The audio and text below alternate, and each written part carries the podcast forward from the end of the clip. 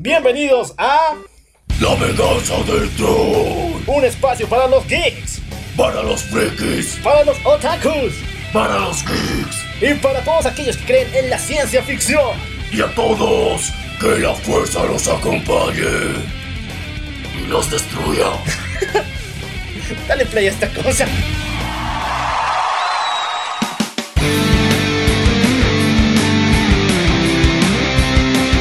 Llegó el más duro en esto, recen el padre.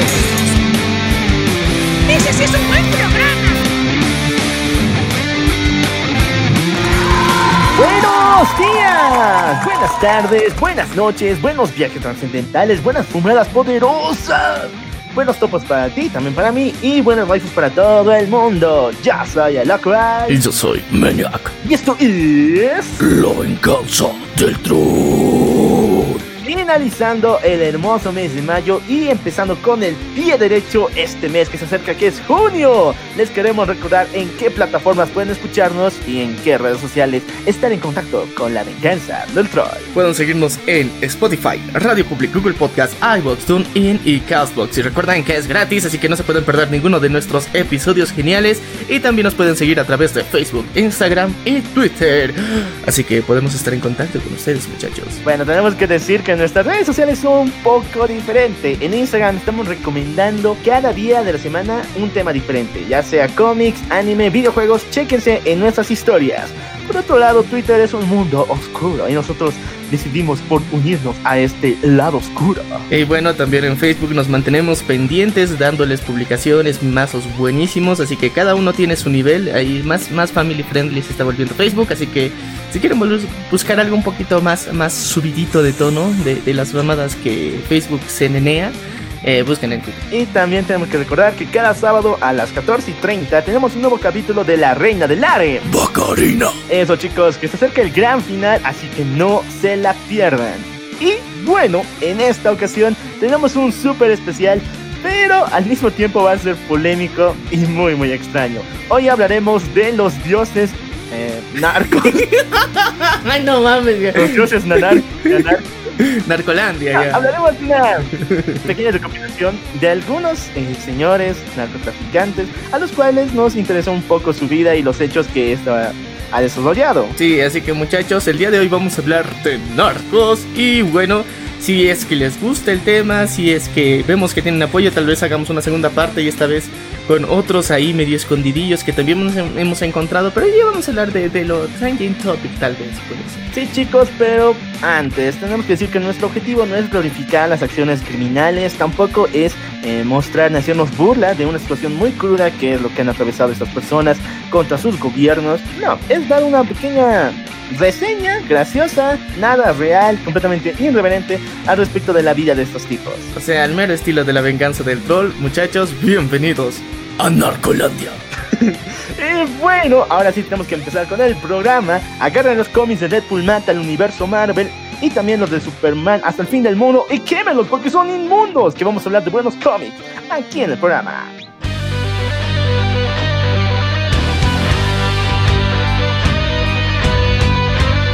Vamos a empezar con la noticia que se robó toda la semana. Existen rumores muy muy fuertes que implican que Warner acaba de llamar a Ben Affleck para que vuelva a tomar el manto del murciélago de Batman. Y lo más importante, que realice el guion original que él había producido. Bueno, tenemos que recargar un poco unos antecedentes. Ben Affleck fue contratado en el año 2017 en el papel de Batman, pero después del estreno de Batman v Superman se le dio la oportunidad de escribir, dirigir y de protagonizar la nueva película del murciélago, la cual tenía tintes muy parecidos a la saga Arkham en los juegos de eh, Rocksteady. En aquí también tuvimos uno de los mayores teasers de la historia, la aparición de Deathstroke, manejado, interpretado por el señor Roman Maniego. Pero aquí viene el punto. No sé de qué le metió a Warner, se volvió bien nena y bien estúpido porque desató y eh, votó todo el trabajo que Ben Affleck había realizado y eso que ya tenía un guion completamente terminado. Eh, nosotros fuimos los primeros en putear por todo esto, nosotros fuimos los que estuviéramos ahí lanzando la chancla directamente hacia la jeta de los pendejos de Warner y disculpen la expresión, pero fue así, en su momento lo hicimos y bueno, estábamos puteando sobre todo con esos CEOs asiáticos que estaban echando a perder absolutamente todo, pero no, llegó la mamá Anne y en las vacaciones llegó inspirada, llegó con esas esos ánimos de bendecir a todos los amantes del universo DC. Así que ya están en contacto con el tío Ben. En serio que yo estaba, yo estoy en sí muy feliz porque ya la anterior semana ya habíamos dicho de que ya la Snyder Cut está es una realidad. Se va a realizar, se va a regrabar algunas escenas incluso para que sea más chingona de lo que ya es. Y ahora nos dicen que el tío Ben Affleck están reconsiderando su proyecto y que a este paso puede ser, puede ser y yo vislumbro que sí salga la película de Batman de Ben Affleck y esta vez le parta la puta jeta a, la película de Matt Reeves si es que no la salió. Bueno, vamos por puntos. Muchos insiders dentro de Warner aseguran que este proyecto es un poco diferente a lo que nos están planteando.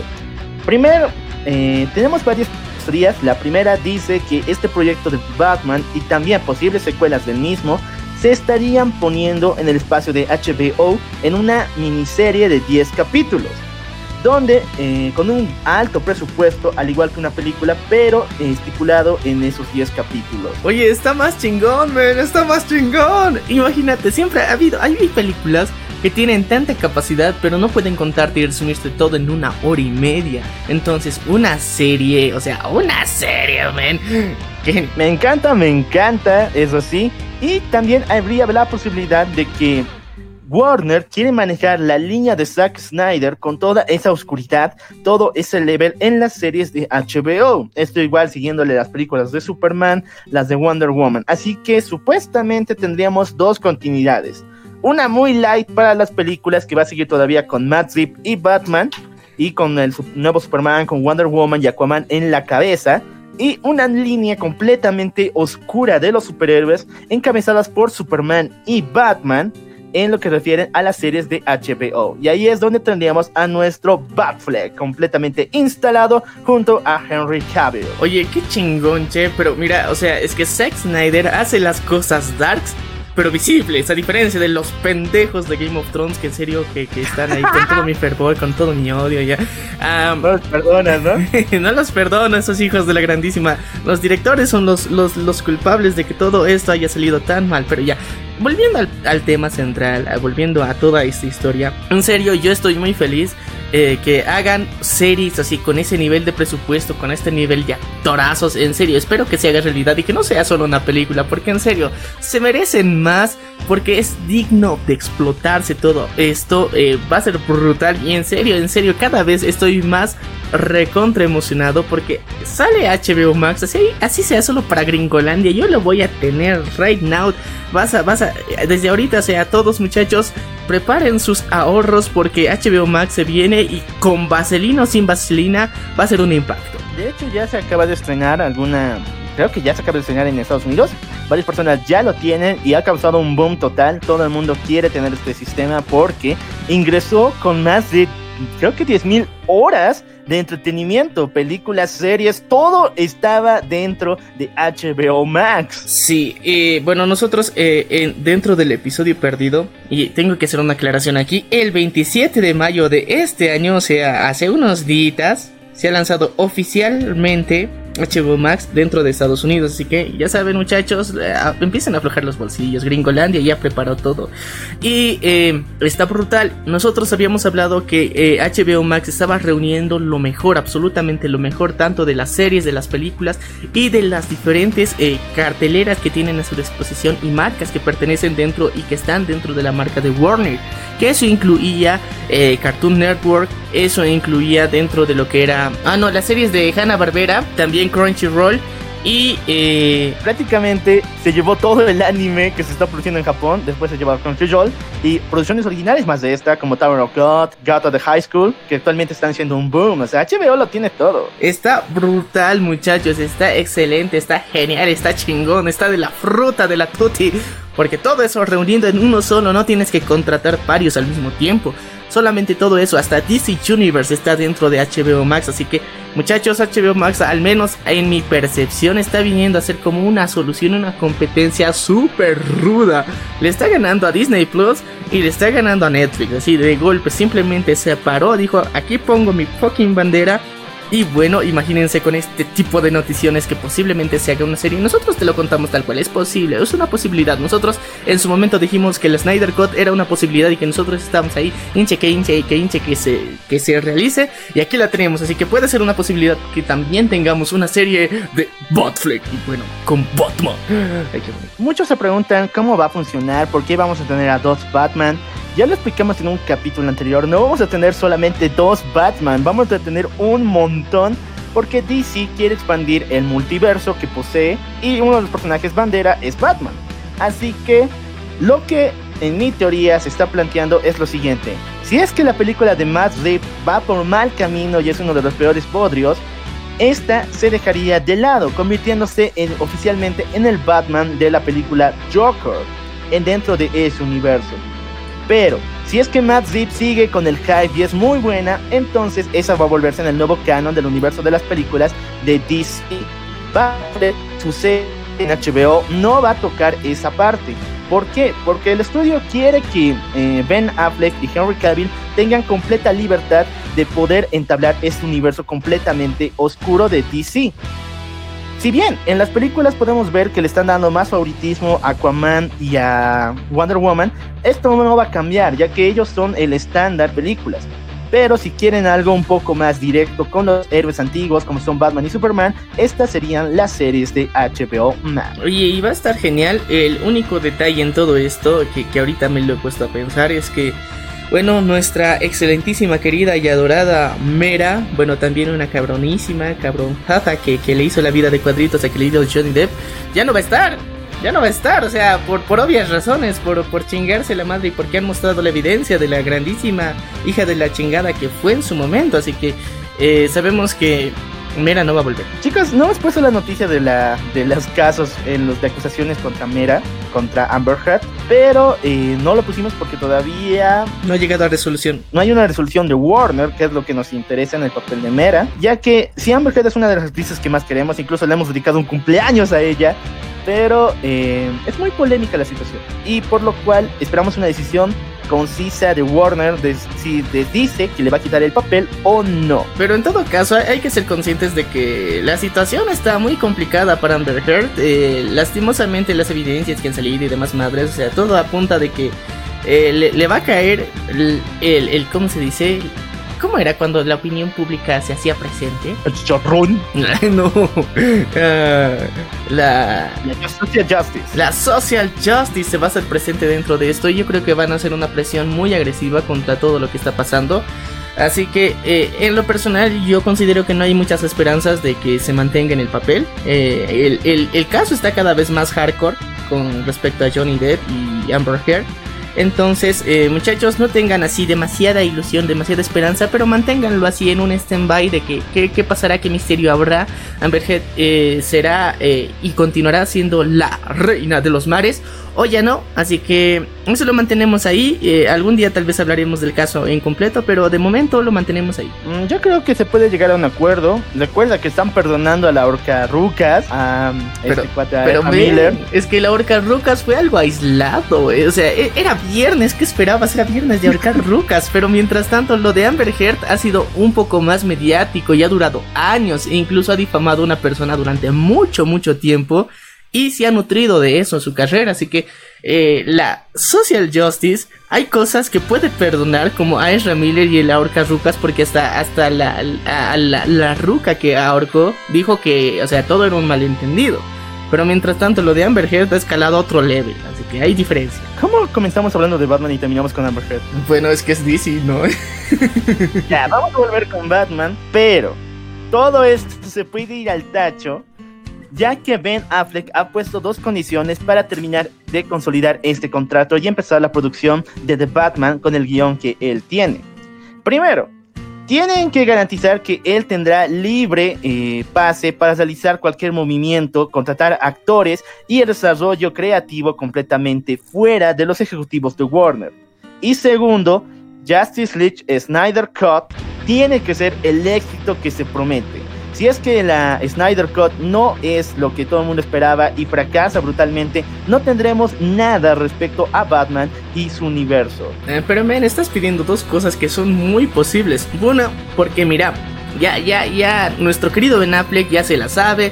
Sabe que en Warner de repente se ponen y, y rebotean todos los directivos. Y los directivos se quieren meter en todo, como ha pasado anteriormente. Por culpa de eso, el puto Josh Whedon llegó. Ya, pero otra cosa. No hablemos con resentimiento en este momento. La cuestión es que ya tenemos la experiencia pasada en lo que muchas de estas decisiones ejecutivas han afectado todas las producciones. Entonces él quiere aislarse de eso. Eso le dio la experiencia de haber trabajado con Warner y todos esos proyectos anteriores. Ahora, eh, en lo que respecta al éxito que puede representar eh, eh, la Snyder Cup de Justice League, puede ser que eh, de alguna forma hay un riesgo de que no les guste tanto a las personas porque ya sabemos que son bien maricas y no les gusta ver cosas bien darks, pero eh, todo esto podría cambiar ya que eh, esto ha sido tan esperado, está siendo tan hypeado y al mismo tiempo la forma que se va a presentar va a tener una extensa duración para que a diferencia de en Batman v Superman no queden tantos huecos argumentales para el público en general, sino esta vez se van a poder rellenar todos esos huecos para que tenga más explicación, mucho más sentido y no esté tan comprimido como en una peliculita cortita que Josh Whedon quiso volverlo family friendly. Así que eh, yo te digo, las esperanzas son más grandes, como va a ser la extensión más larga, se tienen más libertades, puedes añadirle más contexto a todas las situaciones que vayamos a ver y eso va a beneficiar mucho a la película y yo estoy seguro de que va a ser un exitazo y si tú quieres saber cómo es la pensada y soñada Snyder Cut, aunque un poco desactualizada, hace más de un año nosotros hicimos un episodio contándotela enterita y está entre los primeros 20 episodios que realizamos aquí en el programa. Muy genial, pero aquel que está ahorita sonriendo, o sea, se le nota la risa hasta las orejas, es Henry Cavill, ya que no solamente vuelve a su papel de Superman, sino que se le ha pedido personalmente que haga cameos y referencias dentro de todas las películas de DC a partir de la de Wonder Woman 84. Desde ahí para adelante tendremos un cameo o presencia de Superman en cada película. Y ya te digo, está chingón, está brutal, pero no hay que exagerar porque si no, lo van a convertir a nuestro querido Superman en el Tony, o sea, en el Tony No, Stark. pero eso tiene, que- eso tiene que pagar es Superman, no. O sea, es Superman, pero yo te digo, hay que mantener pues, por lo menos la independencia de los personajes. Ya ha aparecido en Shazam, ¿qué putas madres más quieres? O sea, Batman que aparezca está bien, o sea, te lo acepto y está súper genial. Pero o sea, que haya un intercambio entre la Santísima Trinidad de DC, por lo menos así, sus cameos intercalados. Pero si le mantienes solamente a Superman, no, jale, estarías cometiendo el mismo error que la el malvado Rey Rata. Y eso nadie lo quiere. Eh, Henry Cavill tiene mucho futuro. Ya hemos visto cómo ha hecho el papel en The Witcher. Y fue genial, fue épico. A su modo y tal vez no respetando muchos rasgos del canon, pero lo hizo genial. Así que eh, yo te digo y espero que dentro de lo que es el universo que está generando DC, no saturen de Superman, sino mantengan la Santísima Trinidad, que es lo que corresponde. Mm, yo sí diría que sí, me dice una buena idea. Mantengan la Trinidad, que intercambien los eh, cameos entre los tres. Pero aún así me encanta que Superman aparezca. O sea, soy un fan completo. ¿Qué es lo que te, qué es lo que te parece a ti? ¿Podría Ben Affleck volver? ¿Podría realizarse la esperadísima serie de The Batman con el guion que él realizó? Déjanlo aquí abajo en los comentarios para saber tu opinión. Hablando del diablo, porque esta semana se reveló una imagen un poco extraña, donde supuestamente veríamos el traje de, eh, de Robert Pattinson para la película de Batman de Matt Reeves. Y en pocas palabras, es el hombre gato. No se ve horrible. no mames, que verga es cierto. Primero, esta foto es completamente falsa. El departamento de fotografía de Nueva York ya ha descartado su fidelidad porque hay varios detalles que son sobrepuestos. Pero aún así, está levantado el hate de toda la población, todos los fans de DC Comics, contra la apariencia de Robert Pattinson con este supuesto traje de Batman. Oye, sí, bueno, nosotros publicamos, nosotros somos aquí tan maliciosos que en serio que, o sea, aquí eh, los que sí son seguidores fieles del programa saben que eh, respetamos mucho a Robert Pattinson, su trabajo como el dios Cedric fue increíble, lo odiamos dentro de lo que fue Crepúsculo y ahora teníamos ciertas esperanzas, eh, bueno, el hombre elefante también, y dentro de lo que era la película de The Batman teníamos ciertas esperanzas hasta que salió su jeta, ya, con el traje y nosotros estábamos de qué demonios pasará con esto. Honestamente no podemos dar un discurso final, pero sí se ve horrible, se ve horrible, eso hay que decirlo. Y dentro de lo que hemos visto con este, este fotomontaje tan chingón que quisieron hacerle, eh, vimos y notamos una cosa, eh. nuestro querido, nuestro querido Robert Pattinson no tiene nariz, así que eso estaba, estaba apareciendo y ese era uno de los principales puntos que publicamos era de quién te puteó tanto como para quitarte la nariz. Y ese fue uno de, los memazos que sucedieron durante la semana y fue épico. Fue épico. Ya, la fotografía es falsa, pero aún así el hate es verdadero. Los miedos de los fans de que se arruine la próxima producción de Mad Rip es cierto y esto ha provocado una gran disputa en redes sociales entre aquellos que apoyan a la apariencia que tiene Robert Pattinson contra aquellos que señalan en lo contrario. Primero, la posición del programa es la siguiente, el tipo ya lo dijo, no va a entrenar para el papel de Batman, actualmente ya posee un físico medio medio, pero no mames, es Batman, tiene que ser una pirámide de músculo, no tanto como eh, Ben Affleck, porque él sí, él sí le dio duro al entrenamiento, pero puede influir un poco a lo que sería eh, Christian Bale o incluso Michael Keaton, que no estaban tan mamados, pero ya por lo menos daban el ancho para el personaje de Batman. Oye, oye, oye, una diferencia éxitos, porque eh, dentro de lo que es la complexión que tiene Ben Affleck, Ben Affleck tiene una complexión, o sea, ancha, es mamadísimo de por sí, o sea, su, su estructura, eh, ¿cómo se diría? Su estructura, o sea, es así, es mamadísima. Pero mientras tanto, nuestro querido Robert Pattinson no. Entonces sabemos que en ese aspecto no le podríamos exigir que se vuelva super mamadísimo, pero que él más se descuide, o sea, era el cherry del pastel y nosotros estábamos muy molestos con que no se quiera entrenar, no se quiera poner un poco más mamado, sabemos que no puede ser mucho, pero que al menos lo intente, ¿no? Y eso de alguna forma despertó mucho hate, hay que admitirlo, hay que decirlo tal cual. Pero eh, teníamos, eh, tenemos hasta ahorita, digamos, un cierto grado de esperanzas en que su interpretación sea buena. O sea, tal vez no se vea mamado, pero la interpretación puede ser brutal. Eso es lo que tenemos como esperanza. Vamos con otros ejemplos, principalmente de Marvel, porque creo que el Jim hace milagros para Marvel. Chris Pratt, aquel que interpreta a Star-Lord dentro del UCM, antes de ser contratado para Guardianes de la Galaxia, sufría sobrepeso y era uno de los actores más gordos en pantalla y se dedicaba solamente a hacer comedias como las de Jack Black. Una vez que fue contratado para el papel de Star-Lord, él le dio duro al gimnasio y actualmente es uno de los sex symbols de la empresa. O sea, imagínate cuánto le tuvo que dar en el gimnasio para poder obtener esa figura. Eso es solamente dedicación y gran fuerza de voluntad. Mm, no solamente eso, se llaman entrenadores de Hollywood. Esas madres hacen maravillas, sí. O sea, yo te digo, no solamente es la dedicación, sino es uno, es la money y al mismo tiempo esos entrenadores que tienen esas rutinas que te hacen subir y bajar de peso como magia. Y eh, sí, es una de las cosas que se puede optar, pero lastimosamente, yo te digo, ahí parte de lo que fue eh, un motor importante fue Chris Pratt que tenía la voluntad de hacerlo. Pero aquí, nuestro querido Robert Pattinson no tiene las putas ganas para intentarlo. Bueno, ¿cuál es tu opinión respecto a Robert Pattinson? ¿Lo apoyas o sencillamente le quieres achacar la cabeza como nosotros? Déjalo aquí abajo en los comentarios. Vamos al vecino, Marvel, la cual le está ardiendo la oreja después de tantas noticias de DC. Ya lo habíamos comentado en este canal. ¿Cuándo no? ¿En qué semana DC no rompe el internet? Pareciera que es su deporte actualmente, ¿no? Sí, la cuarentena le ha sentado muy bien. Pero Marvel tampoco quiere quedarse atrás y detrás parece está planeando algo grande, algo satánico, algo completamente demoníaco que no se ha visto en las producciones del cine. Chicos, si es que este rumor es verdadero, se, se va a levantar un hype tremendo. ¿Por qué razón? Eh, Marvel quiere sí o sí crear al siguiente sustituto de Iron Man, el cual vendría a ser Iron Land.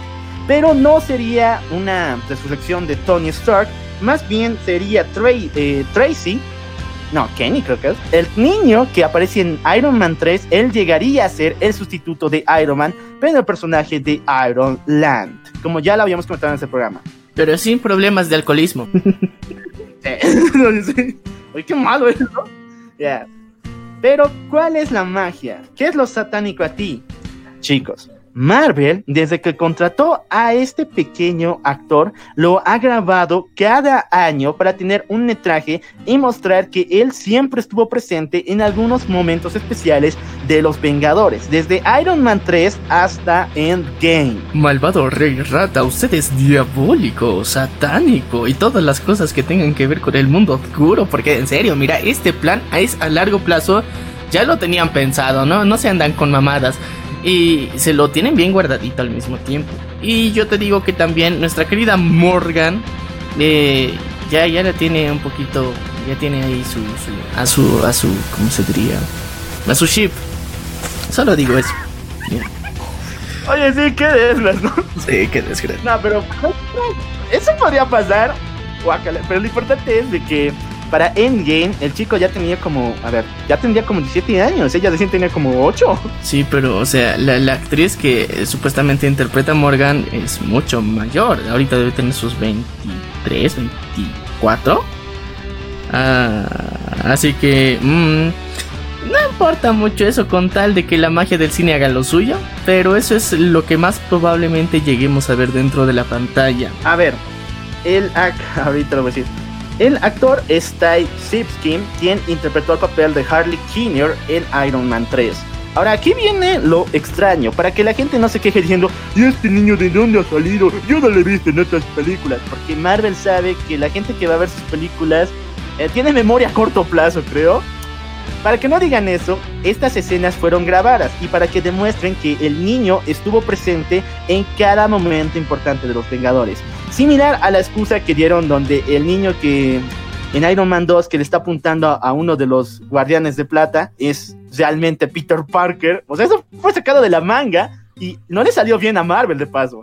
Pero esta vez sí tienen una excusa para señalar que él es un digno, de- un digno sucesor del traje de Iron Man. Y bueno, aparte con que le han regalado todo un set mecánico de todos sus artilugios de Iron Man, así que ya tienen la justificación más que válida, más que clara, y estará ahí próximamente. Viejo, si Iron Man vuelve, esto se va a encender, en serio. Va a haber guerra y Troya entre Marvel y DC. Y con todas las historias que se están planteando del universo de, el universo de Spider-Man, Doctor Strange y muchas otras sorpresas, va a, va a arder el mundo. Cada semana para el 2021 tendríamos noticias de superhéroes, lo cual para mí es más que fabuloso. Y bueno, continuamos con otras noticias que esta vez vienen de... A ver, espérame un cacho. Viene directamente de DC. Estas no son noticias tristes. ¿Por qué? Se acaban de cancelar los tres últimos volúmenes de Lucifer en la línea de Sandman Universe. Esto en el mundo de los cómics. Se acaban de cancelar por las bajas ventas. Sin embargo, los autores Neil Gaiman y la producción quieren sacarlos sí o sí, por lo cual van a tener que invertir de su bolsillo para unir estos tres volúmenes en una sola novela gráfica, la cual estará a la venta a comienzos del próximo año. Bueno, eh, nuestro querido Neil Gaiman sabemos que nos ha regalado historias estupendas, historias grandiosas, historias brutales. Y sabe que su trabajo vale la pena. Y eh, bueno, se está dando el chance de, de que por lo menos van a pasar 7 meses hasta que podamos ver completamente su trabajo. Y yo digo que vale la pena la fucking espera. Porque lo hace lo grande. Y sé que si ahorita, digamos, son tres tomos que se van a reunir. Para unir todo esto van a poner material adicional para cerrarlo así. Chingón. Lo que, bueno, vamos por dos puntos. Primero, ¿qué es el Sandman Universe? Cuando Vertigo, la, la línea de DC que escribía cosas bien chingonas, bien locas y muy oscuras, cerró completamente en el año 2016, DC quería revivir esta esencia maquiavélica de su empresa. Así que creó el Sandman Universe, un universo interconectado, así como el original que tiene, pero esta vez con el personaje de Morfeo uniendo todas las historias de DC. Ahí tuvimos cosas como Shane, la chica cambiante, eh, el regreso de Lucifer, el de Constantine con Hellraiser, y actualmente tendríamos la línea de Lock and Key en el universo del Sandman Universe. Entonces se viene muy chingón. Les digo, no es para todas las personas, es bien bizarro algunas historias, es muy loca, te van a dejar sin dormir, pero aún así es imperdible. Si es que tú te atreves, adéntrate en el mundo de Sandman Universe y vas a, vas a estar más que impresionado.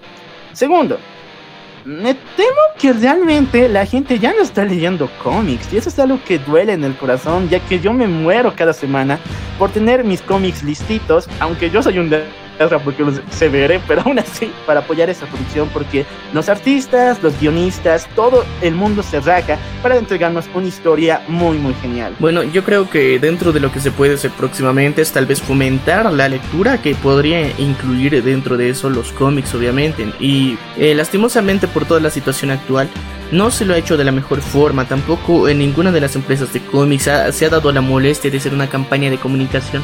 Para retomar esta, esta increíble y buenísima costumbre que se tiene, que es la lectura, y una lectura que es eh, bastante entretenida, pero esperemos que se pongan las pilas, hemos visto que, eh, bueno, dentro de lo que se está haciendo en DC le, ponen mucho cariño, mucho esfuerzo, pero también tienen que dedicarle un poquito de esfuerzo también a, hacer mejor la comunicación externa que se tiene para seguir manteniendo una vasta eh, línea de clientes que en serio y nuevas personas que se van a adentrar a este universo que les va a encantar, lo van a amar siempre. Y tal vez que todo esto mejore a largo plazo. Es, eh, nuestros mejores deseos es para esto. Que, que la industria de los cómics no muera. Que el papel impreso esté siempre ahí presente. Porque eso, ha, eso nos llena muchas veces. Esas historias, el tener el papel en mano. El ver los dibujos y cada uno de los artistas que han llegado a plasmar su trabajo ahí. Es magia pura. Así que Esperamos que esta industria no muera y que próximamente veamos realmente que el Sandman Universe, este Sandman tan tan genial como cómo se está uniendo todo y mimetizando todo esto, pueda continuar y ser más grande de lo que esperábamos. A ver, tengo una super idea, o sea, también para fomentar la piratería, no, para fomentar un poco la lectura, eh, pusimos Locan Key, el cómic original, pero tal vez si es que me, si es que llega temprano y en español, podríamos publicar la nueva línea de Locan Key que va a salir en Sandman. Puede ser una gran opción, así que muchachos, si ustedes quieren leer el cómic completito de Locan Key, lo tenemos dentro de nuestra página de Facebook completito. Simplemente vayan a nuestra página y busquen en fotos y ahí están los álbumes con cada volumen específico para que para más placer suyo y eh, también próximamente nosotros para fomentar y que ustedes se mantengan leyendo cómics de los buenos, de los chingones, también estaremos publicando próximamente Avengers Disassemble. Ay, no, man. Eso sí es Academia Marvel. Entonces, vamos a enseñar la cronología de Marvel, pero desde el comienzo y bien realizado. Vamos a pasar a la siguiente noticia. Igual viene con Marvel y viene con el ratón que tanto te gusta. Viene con el papi Iron Man, ya que esta semana se lanzó el tráiler de Iron Man VR, un juego para PlayStation 4, el cual nos va a llevar a manejar la armadura del hombre de hierro. Honestamente no lo siento muy novedoso, pero bueno. Todo el mundo quiere manejar de alguna forma la armadura de Iron Man. Lo importante es que tenga la voz de Jarvis. O sea, me encantó esa inteligencia artificial. No me siento tan conectado ni con Viernes ni con... Eh, nunca uso a Yokasa, ¿no? Con Viernes, no me siento... No se siente esa conexión que tenía con Jarvis. Así que yo espero que la voz de George Bethany, quien le eh, actúa de Visión y también de Jarvis, esté presente en este juego para que te sientas en la armadura de Iron Man. Y si es con Virtual Reality va a estar más chido. Bueno, vamos a pasar a la última noticia, la cual se robó esta semana también mi corazón, porque muchas personas no lo conocían, pero ya. El mes de mayo fue lo mejor. Terminó con Osuba, la, se anunció la Snyder Cut, Batman puede volver y Mortal Kombat tiene la Robocop. Pero ¿qué es lo que faltaban? Los fucking Power Rangers. Esta semana se acaba de anunciar que la producción hecha por fans que hace un año se detuvo ya está a punto de lanzarse. Hablamos de La leyenda del dragón blanco, The Legend of the White Dragon, la película de los Power Rangers. Bueno, película no tanto ya que se planea que sea una miniserie de 10 capítulos.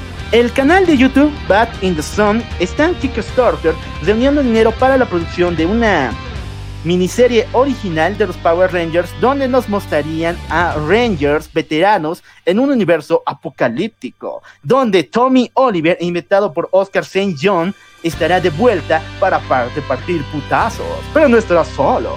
Tenemos a eh, Adam, quien bueno, no sé los nombres de los actores, lo siento, pero me acuerdo sus eh, nombres en el, el Power Ranger.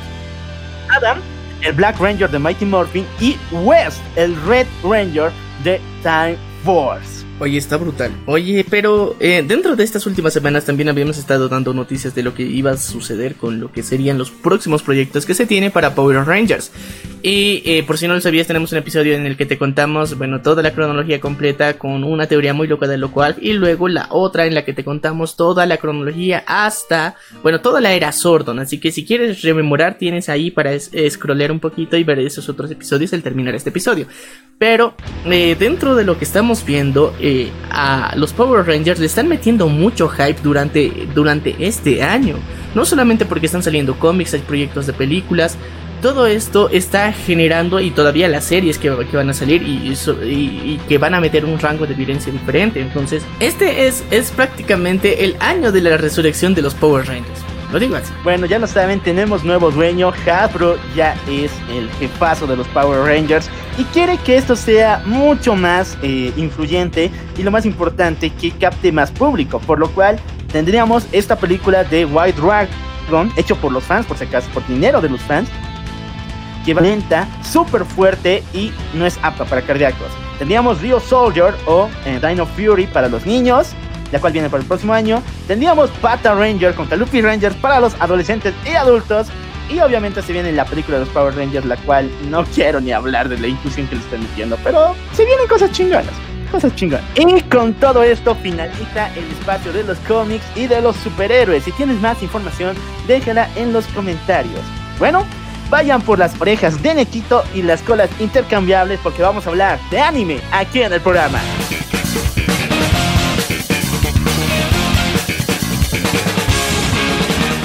Oye, man, en la anterior semana te dije que los japos creo que les estaba dando el coronavirus, pero así en net, en serio, porque ya no hay noticias de anime, ¿verdad? Sí, o sea, era mila milagroso porque eh, la mayor parte, casi más de, de, de, media hora, hablamos solamente de anime en episodios anteriores, pero durante esta crisis cada vez ha ido en descenso, descenso, descenso y cada vez es menos. Bueno, te cuento que volvieron, creo que, no sé, se comieron al otro murciélago y se recuperaron. ¿Por qué razón? Porque esta semana tenemos un chingo de noticias del mundo del anime. Así que muchachos, prepárense porque en serio les va a encantar. Va a estar muy kawaii. Llamen al FBI porque Fate Calais tendrá una segunda película. Pero esto viene con trampa. Es lo que odio de los capos.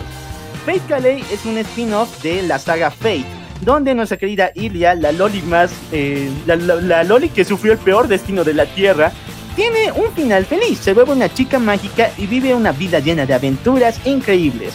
Pero esta historia también se vuelve mucho más brutal con el pasar del tiempo. Esta Fake Calais es muy genial, se las recomiendo si es que les gustan las lolis y quieren ser atrapados por el FBI.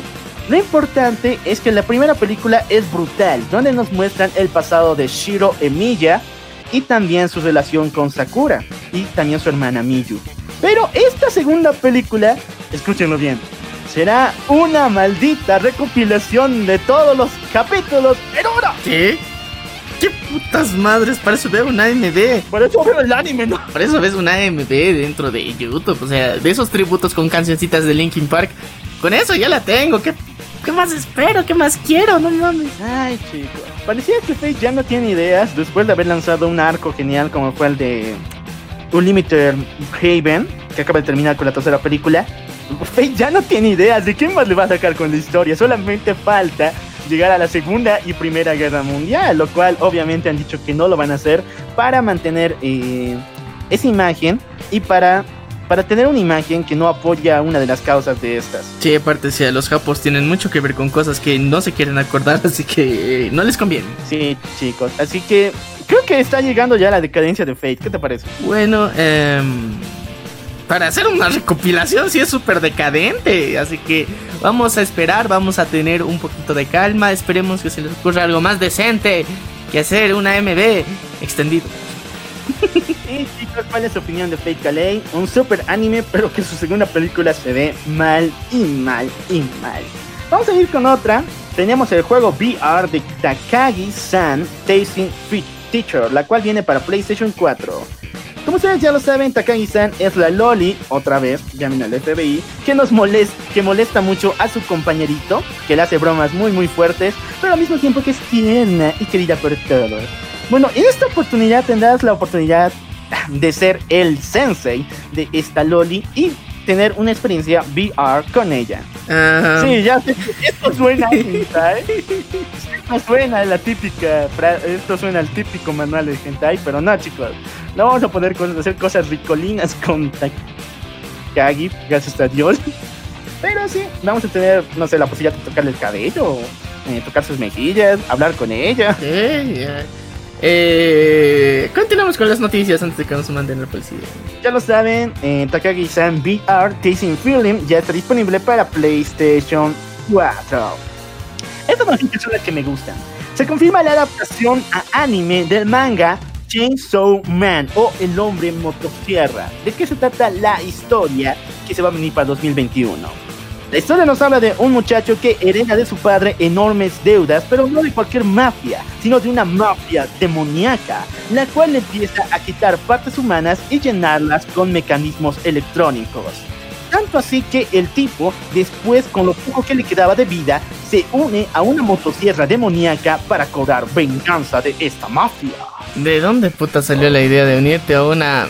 O sea, es, co- es como si el, el espíritu de, de, de, de Matanza en Texas, o sea, se ha cobrado vida y ahora ha poseído una motosierra. ¿Es así? Sí, de hecho, el diseño del personaje de Chain, Chain de Chainsaw Man se parece demasiado al Matanza en Texas, O Leatherface. a Leatherface. ¿Qué chuchas? ¿Qué chuchas? En serio, ¿qué demonios está pasando con esto? O sea, las ideas se están reciclando demasiado. Pero Chainsaw Man no tienen que leer el manga, ya que tiene ese nivel de violencia que poco a poco nos muestra que fuera de eso, fuera de que los demonios son kawaiis, queremos, no sé, una una waifu demon y todo eso, un pedo. A veces son unos desgraciados de miércoles y a veces merecen unos buenos putazos. Y una sierra eléctrica chingona.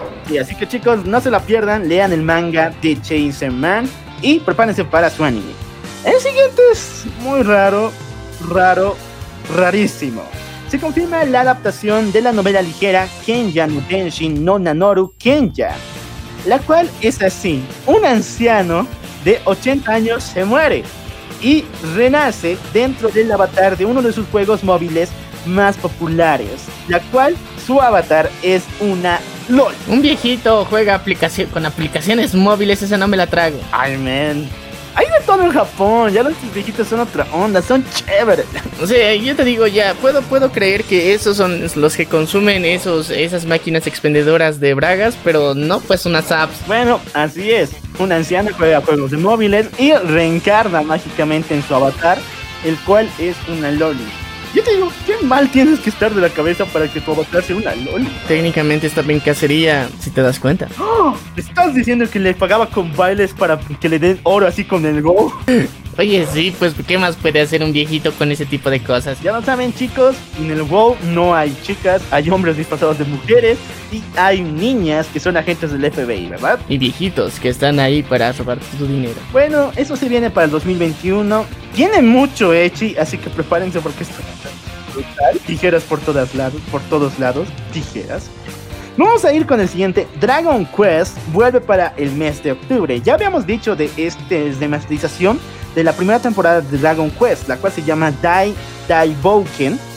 Pero ya tenemos tráiler y está más que épico. Podríamos ver a nuestro querido Fry levantando el mundo y luchando. Va a valer toda la pena porque chicos, se viene brutal. Por fin veríamos a nuestro Dragon Quest volver de tanto tiempo. O sea, imagínate, desde los 90 que no teníamos producción de Dragon Quest. Y ya lo hemos mencionado anteriormente, así que eh, es- este giro y bueno, de alguna forma este render que le van a hacer dentro de la animación también va a ser un, un paso muy importante para que de alguna forma muchas de las eh, vintage series se vuelvan a, a tener su reaparición en esta nueva década. Va a ser genial, en serio. Estoy muy emocionado también. Tengo muchas esperanzas que se retomen estos métodos de producción que se tenían anteriormente. Que en serio se preocupaban bastante por los detalles. Y como lo ha demostrado Nanatsu no Taizai, se, se puede, se puede hacer cosas chingonas en este. Ah, elegiste un mal, elegiste un mal ejemplo, pero ya. Sigamos todavía con las super noticias. Attack, on Titan ha vuelto y ahora sí se pone chingón, así se lo juran. Por esta, por la Virgen que se va a poner bueno, porque se viene la eh, temporada final para 2021. Ok, ¿qué vamos a ver en Attack on Titan? Si es que no estás al día con el manga, prepárate porque aquí se vienen Los spoilers, perras. ¿Por qué Eren es malvado? ¿Por qué están en el mismo corazón de Mare? Bueno, les digo que Eren ha atravesado un tiempo muy difícil donde ha aceptado su relación con el, su pueblo de ya no ser el guardián de la isla, eh, la isla paraíso, sino más bien convertirse en el verdugo de Mare al enterarse que estos desgraciados secuestraban a gente de su, de su nación para volverlos en titanes. Así que en esta ocasión, Eren y su patrulla han llegado al mismo, a la misma capital de este imperio para destruirla desde adentro. Pero ellos no se dejarán, traerán a dos titanes completamente épicos. El titán cuadra, el titán cuadrapléjico. de cuatro brazos. Nah, ¿cuál Cuatrípodo sería mejor. El titán de cuatro brazos y lo más importante, la aparición del titán más fuerte entre todos, incluso superando al colosal. Hablamos de el titán Warhammer. Ay muchachos, en serio, si quieren ganarse así una reverenda carga de spoilers, podemos hacer un episodio especial, así para, para, para quitarles todo, todas esas ansiedades que tienen con Attack Titan. Yo saben, ya lo había dicho en episodios anteriores, lo que más odio de esta serie es que eh, el relleno, bueno, la recapitulación sea más de la mitad del episodio y no tenga sentido. Eso es lo que odio de esta serie y en serio que honestamente en lo personal no la estoy esperando porque ya sé todo lo que va a pasar a largo plazo. Preferí irme por ese material que es más genial. Así que muchachos, si quieren, vamos a hacer un episodio especial contando la cronología de Attack Titan. Creo que se la fumaron bien denso. Le hicieron caso al Troy McClure de Attack on Titan, agregando poderes místicos, boda tras boda tras boda y viajes en el tiempo. Así que porfa, tengan mucho cuidado al leer el manga porque se pone bien extraño. Sí, pero muchachos, en serio, si quieren, hacemos un episodio así para, para matarles el hype. Porque de alguna forma es necesario. Attack on Titan, en mi percepción, no se merece tanto hype. Y sobre todo por lo que hemos estado viendo durante la última semana. O sea, todos los pseudo fans están saliendo, así que no sé, como, como una especie de vendetta personal, podemos hacer un episodio así. Ya, entonces vamos a hablar del el manga de Attack on Titan en un especial único, hasta donde está, o incluso faltan algunos, falta un año más para su finalización. Podemos ver hasta dónde podemos llegar. Vamos con el siguiente, y esta noticia sí que me encantó. Para todos aquellos que son dueños de una Nintendo Switch o de un PlayStation 4, prepárense porque Rizero, la profecía del trono, está listo para salir. No sé qué le pica a Rizero, pero quiere sacar juegos cada semana, ¿no? Esperas que tenemos ahorita el Lost in Memories, tenemos el VR, tenemos también el de Zero Keys, y se vienen muchas más sorpresas. Pero esta, que vendría a ser la profecía del trono, nos contaría una línea diferente de la historia de Rizero. Va a tener dos jugabilidades. La primera va a ser con eh, resolución de puzzles, un juego de citas y de decisiones, pero el tema de fondo va a ser la, eh, un juego, una especie similar a Avance. Ahora, lo que me da la griña, lo que no me gusta es el diseño que le pusieron a la, versión de Avance. Ya que no están nuestras waifus como deberían, no están personajes como realmente deberían estar en un juego, sino están sus versiones chibi. Es como jugar Animal Crossing pero con Ricero. Es que tienen poco presupuesto, eso lo explica. Y eh, recordemos que nuestra querida amiga Rafaela Rata, la ilustradora, nos dijo y nos comentó así en privado de qué hacer las versiones chivis más económico. Es más económico, y yo sí, pero es un juego para Nintendo Switch. Porfa, chicos, pónganle algo de dedicación, no mames. Es que es para Switch. Oye, la Switch es lo mejor, la Switch es el futuro, la Switch es su padre. Y sí, yo brutalmente, así el otaku promedio Virgo, me voy a comprar este juego, lo voy a disfrutar, me va a encantar y voy a reseñarlo. Pero lo hago de la mejor, la peor manera. Lo tomo, pero... ¿Cómo era el meme? Pero me disgustaré mucho, porque no me agrada que estén las versiones chibi, en serio, qué bajo presupuesto. Lo tomo, pero me ofende mucho, así es. Lo tomo, pero me ofende mucho. Se viene para el 2021, así que prepárense porque Rizero está de vuelta. Vamos a hablar de su eterno rival Tate no Yusha, o así es como nos quieren poner los de Kadokawa. Recordemos que había una disputa muy fuerte entre los creativos de Rizero contra los de eh, Tate no Yusha. ¿Por qué razón? Es que los creativos de Tate no Yusha acusaban a Kadokawa de darle mayor preferencia a Rizero en este año que se revela su segunda temporada de ambas series. Ok, entonces Kadokawa tomó una decisión más salomónica posible que es trasladar la fecha de estreno de Tate no Yusha a finales de este año o a comienzos del siguiente. Al fin te he dicho que esa competencia no iba a durar mucho. Yo no sé, pero es que no me late. Tantas veces que hemos visto que le están favoritismo a Rizero. Yo sé que llega a plata, pero Tate no Yusha también es una de las franquicias que deberían ser muy bien aprovechadas. Recordemos que solo tiene un juego y de paso es para mo no, tiene dos juegos y de paso son para móviles y para para PC, no mames. Pero, viejo, o sea, yo te digo, para hacer una, una serie que se ha lanzado hace poco tiempo, tiene un relativo éxito. Así que sobreexplotarla no es bueno, pero tampoco se pasan de verga como con Rizero que le han postregado demasiado. Le han postregado y nos han hecho volver a ver la serie como tres veces, ¿recuerdas? Bueno, nos van a hacer volver porque todavía no hemos terminado de volver a verla. Así que chicos, ya lo saben, Tate no Yusha se va para finales de este año ¡up! a comienzos del siguiente. Pero no se va solo, no se va solo. Ya lo saben, Danmachi es una de las sagas que revivió con un hype enorme con su segunda temporada, épico, y tenía estreno el mes de junio. Pero, referente al coronavirus, tuvo que trasladar su estreno hasta el mes de octubre. Y de paso es la saga que más espero, no mames. Yo pensaba que era Rizero. Bueno, o sea, la saga dentro de, Dan, de Danmachi que más espero. Porque fuera de esta, las demás son un bodrio. Perdón que lo diga, pero son un bodrio. Ay, no me digas, en serio. Que te te haga la boca, chicharrón. Tienen que hacerla muy bien porque esta, la saga de los senos, y digo senos con X, no senos con, S, es una de las mejores. O país por doquier. No, esos senos, maldita sea. Con esto finaliza eh, todo este proceso, todo este esta recapitulación de noticias. Y así es como finalizamos con toda la sección de noticias, muchachos. Por favor, dense una vueltecita por nuestra página para disfrutar a tiempo y cada instante cada una de las noticias. Y bueno, ahora sí, vamos a empezar con el tema central. Bienvenidos a Norcolombia. Yo soy todo un dealer. Si es que usted quiere un sabor, se habla con el productor. Así es el business. Chicos, nosotros somos La Venganza del Troll y el día de hoy vamos a tener un súper especial, el cual vamos a hablar de algunos eh, narcodioses referente a la industria más ilegal del mundo. Sí, vamos a darnos una recapitulación por algunos de los personajes, bueno, más conocidos. Y bueno, a nuestro estilo de forma irreverente y lo recordamos nuevamente, esto no es para promover este tipo o endiosar o ensalzar estas figuras de personas que de alguna forma se han dedicado a estos negocios, simplemente es para recordar un- una recopilación histórica de algunos de los hechos más importantes que han tenido que ver con estos. Bueno, empezamos. Vamos hasta Colombia por un rico cafecito, pero vamos a entrarnos dentro de la jungla, la selva, porque aquí es donde un pequeño estaba empezando a mostrar sus primeros índices como hombre empresarial. Hablamos de Pablo Emilio. Escobar Gaviria. Bueno, ¿cómo empezó el pequeño Pablo? Pablito era un niño el cual fue educado en una familia conducida por su madre, la cual era una maestra. Sin embargo, su papá tenía un oscuro secreto. Mientras no lo veía, él cargaba las papitas junto con algunas hierbitas mágicas.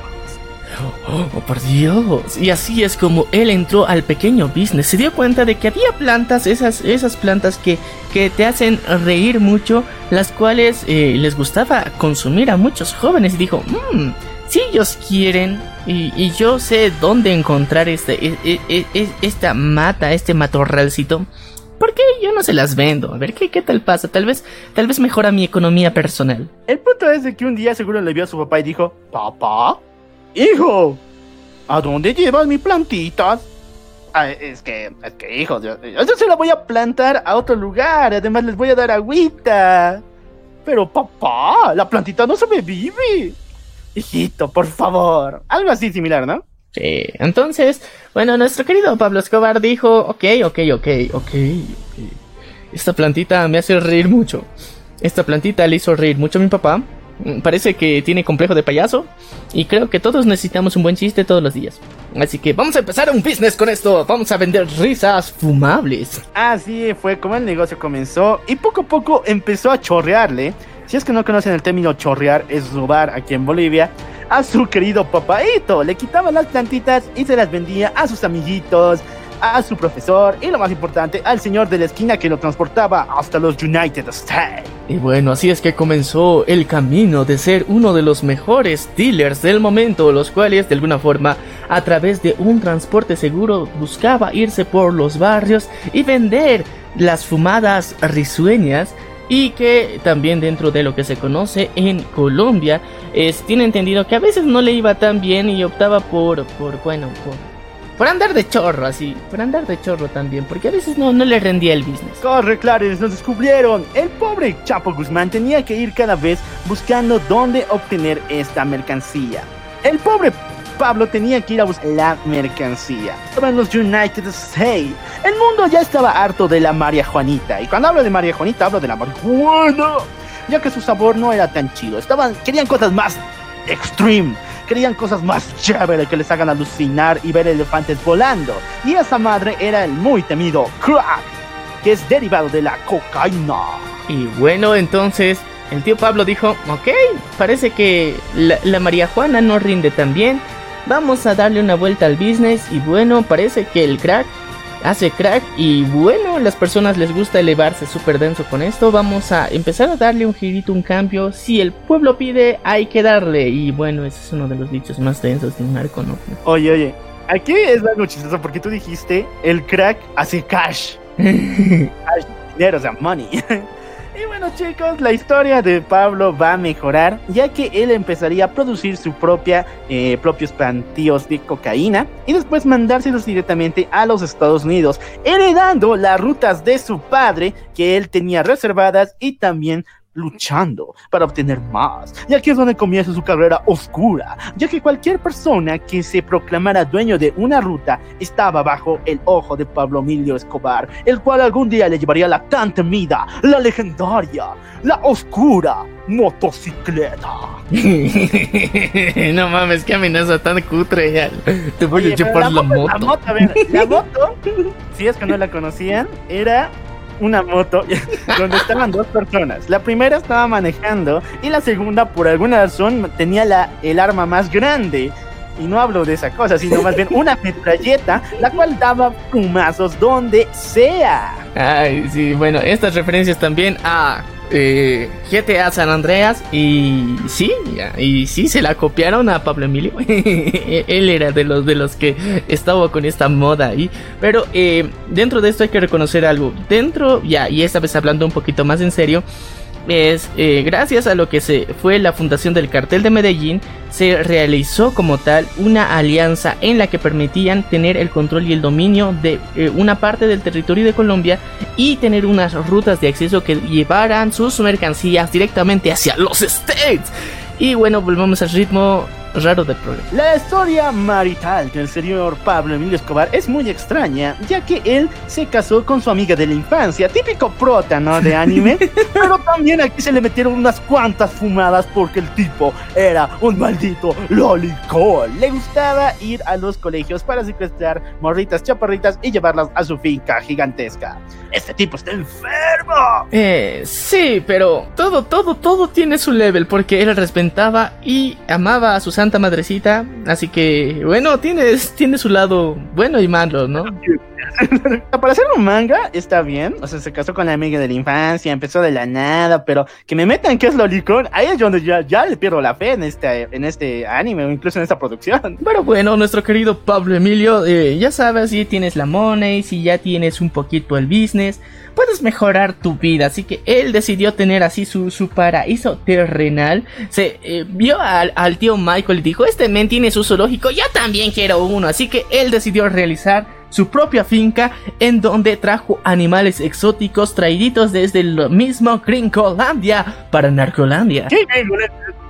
Los traía desde África. Tenía, a ver, imagínense, en Colombia tenía un elefante, un jaguar, un león. Jirafas. Jirafas, chicos, jirafas. Incluso varios eh, periodistas de Colombia en esa época dicen que él tenía dos grandes fetiches: las chicas jóvenes y los animales exóticos. Y bueno, estos fetiches no son nada baratos, pero él tenía la money para sustentarlo. Pero al mismo tiempo, cada vez los gastos eran más grandes, sus fetiches y sus gustitos eran más caros. Lo cual decide que tiene que expandirse cada vez más. Pero hay un problema, de todo lo que está haciendo es muy, muy ilegal. Y le dieron un reglazo en la mano y le dijeron, niño malo, esto es ilegal. Y él dijo, mmm, ¿y si no fuera legal qué? ¿Y si lo hacemos legal?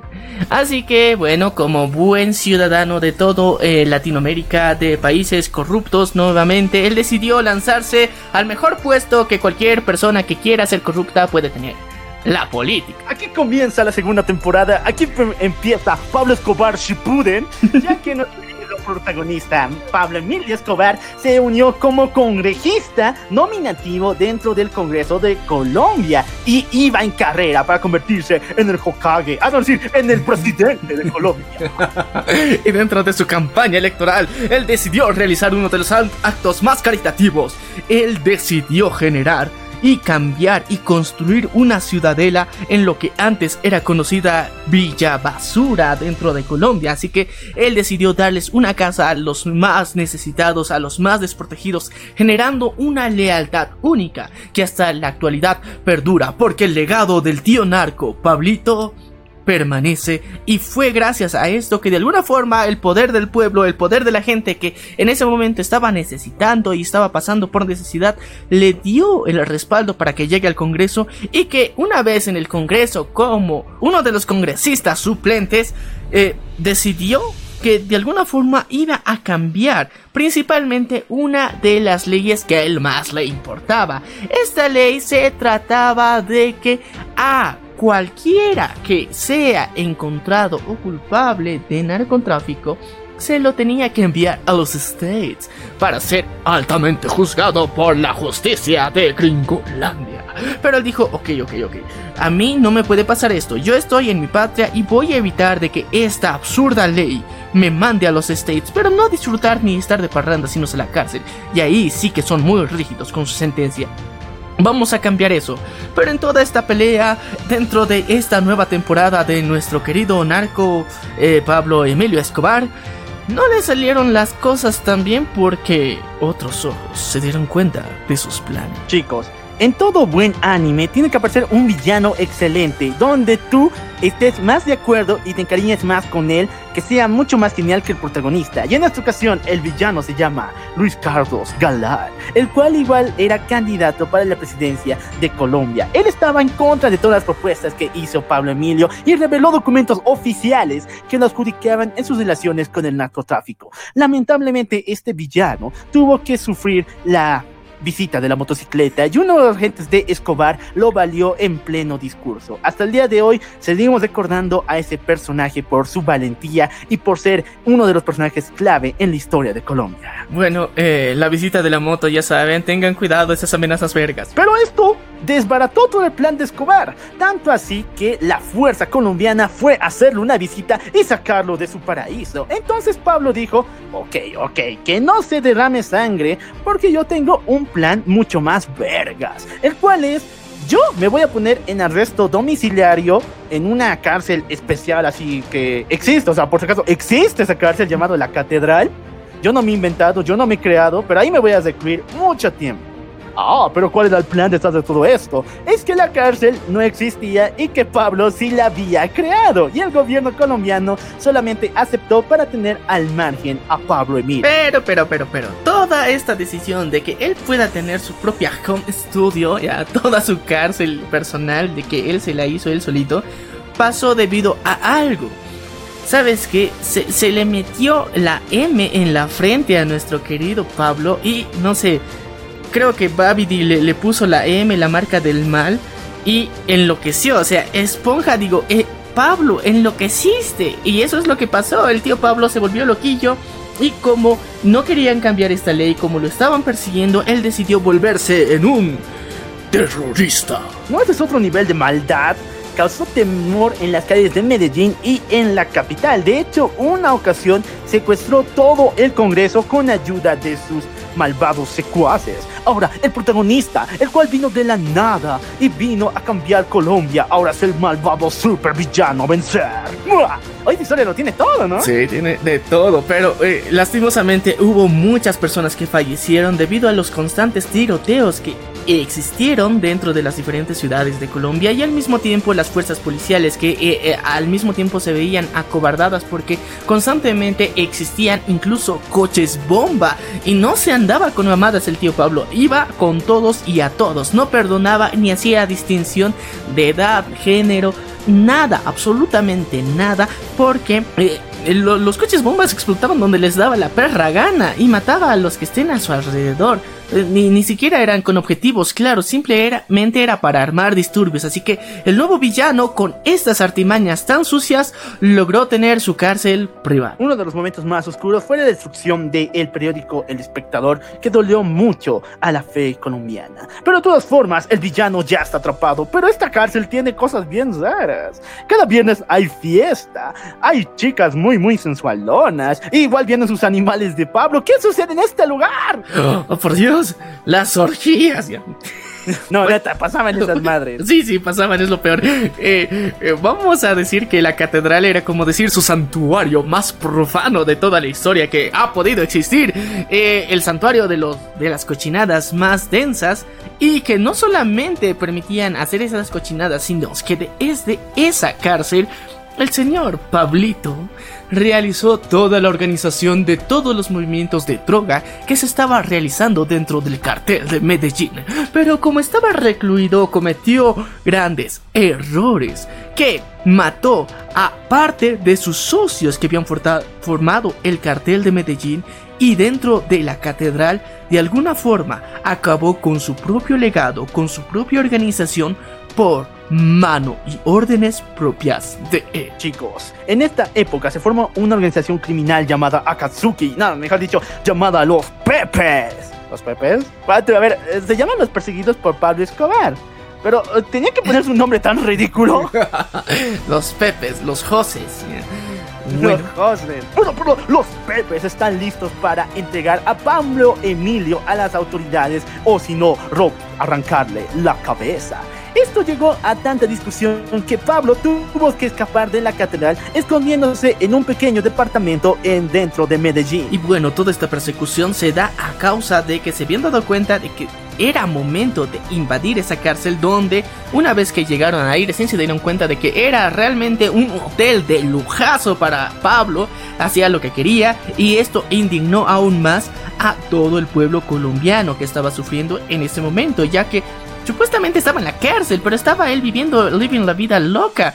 Y después de esto, el tío Pablo dijo que, ok, ok, ok, las cosas se tienen que calmar, me han descubierto, eh, ahorita estoy perseguido por los pepes, al mismo tiempo eh, toda, toda la policía y llega la DEA desde Estados Unidos para perseguirme.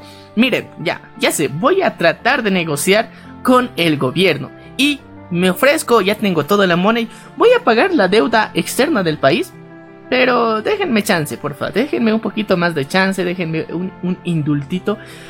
Y bueno, dentro de estas negociaciones lo que logró de alguna forma es mantener a su familia en un lugar a salvo. Estas negociaciones llevaron a que la familia del querido tío Pablo eh, estén supuestamente en un lugar seguro donde al mismo tiempo estaban siendo ampliamente intervenidos para que cualquier comunicación con el tío Pablo sea vilmente rastreada. Era una estrategia trampa, porque al mismo tiempo le daban seguridad, pero al mismo tiempo querían llegar al tío Pablo. Exactamente, y en una de estas llamadas cuando su hijo hablaba con él, la policía pudo descubrir que se encontraba en un departamento en Medellín, así que envió a toda la fuerza policial y lo encontraron. Pablo tuvo que escapar por el tejado, pero cuando estuvo ahí fue brutalmente baleado. Ah, ese fue el fin de, su camino narco. Una F por narco, narco camino ninja. narco camino ninja. Pablo Escobar fue el momento en el que de alguna forma se las cobraron las visitas de la moto, pero esta vez por parte de la DEA. Se sacaron fotos de Victoria, y bueno, eso fue realmente lo que sucedió con uno de los de los mártires, héroes y al mismo tiempo seres más odiados que ha tenido dentro de Colombia. Y esa fue su historia. Pasamos a otro super personaje, pero este ya no vive en la tierra del café, sino en la de los nachos y de las quesadillas. Hablamos de Joaquín Guzmán, alias el Chopo. Este querido y bueno, muy aclamado llamado dentro de Sinaloa el líder del cartel de Sinaloa, es un ejemplo de una persona que se ha superado personalmente y ha hecho absolutamente todo para cumplir sus sueños incluso hacer tratos con el mismísimo hombre topo. Exactamente, ya que la leyenda cuenta que cuando era pequeño, su padre, que hacía estas entregas de María Juanita directamente hacia la frontera americana, tenía que caminar enormes kilómetros y al señor Joaquín Guzmán no le gustaba para nada. Así que un día dijo, ¿y qué tal si cavo un túnel que me lleve directamente hacia mi destino? Cavó, cavó, cavó, cavó, pero llegó a una ciudad perdida, en medio de la nada, dominadas por un ser ancestral llamado el hombre topo. Y con él hizo un pacto de sangre, donde le daba un poco de la María Juanita y el otro le creaba túneles cada vez más y más grandes. Y fue así como de un niño, un moquete que simplemente tenía María Juanita, empezó a trabajar en plantaciones de amapolas para crear opio y posterior a esto decidió aún evolucionar más, cada vez tanto así que se ganó la fama de ser el rápido. Y todo esto se debió a su grandioso y benevolente trato con el hombre topo, ya que nuestro querido Chapo realizaba las entregas de la mercancía hasta Estados Unidos en un tiempo récord. Y en algún tiempo de la historia también fue una de las personas que estuvo en contacto directo con el anteriormente mencionado nuestro querido Pablo Emilio Escobar, así que este se tenía las conexiones correctas. Pero men, la historia tenía que poner a este hombre con un no, con una con un nominativo con un bautizo espiritual, con un hombre que infligirá temor en todos los desgraciados, que infundirá horror en los ciudadanos y en la policía misma, el cual destruya los mismos cimientos de la sociedad corrupta. Hablamos de El Chapo, que en pocas palabras significa chaparrito, alias el chiquito. Este chaparrito es un vivaracho por completo. Él tiene las estrategias más vergas y los planes más locochones, pero así poco a poco, de ser primeramente un transportador, el que se encargaba de realizar el transporte, fue avanzando, fue agarrando más conexiones y una vez que el tío Pablo Emilio Escobar se fue, él tomó el cargo y también cuando encarcelaron a su líder del cartel en el que él se encontraba, él fue el favorito, el que tenía esa mentalidad abierta de que todo iba a cambiar y él de alguna forma internacionalizó el negocio. El business no solamente se quedó dentro de Gringolandia, sino se expandió por diferentes partes del mundo llegando a Asia y Europa. Así que estamos hablando de uno de los capos de los capos de la droga. Ohio, buenos días, aloha o chin chin chin jun. El Chapo sabía todos los idiomas, pero esta mal, este nuevo círculo de poder iba a ser derrotado por las fuerzas del orden, capturando a nuestro querido protagonista. Y fue así como por primera vez a inicios de los años 2000, por primera vez es atrapado y quiere ser encarcelado. Pero dentro de esta situación, el Chapo no estaba dentro de sus planes llegar a prisión y realizó una emboscada que junto a sus hombres se vieron obligados la policía a liberarlo. Y una vez libre otra vez ya estaba y volvió a sus andadas y caminó y recorrió todo México y se iba escondiendo constantemente y eso sucedió durante más de 10 años hasta que llegó una situación donde él en una de esas eh, casas de seguridad que él tenía decidió echarse una buena party y sobre todo, cometió el pecado original, el pecado más sacrílego que pudo haber cometido.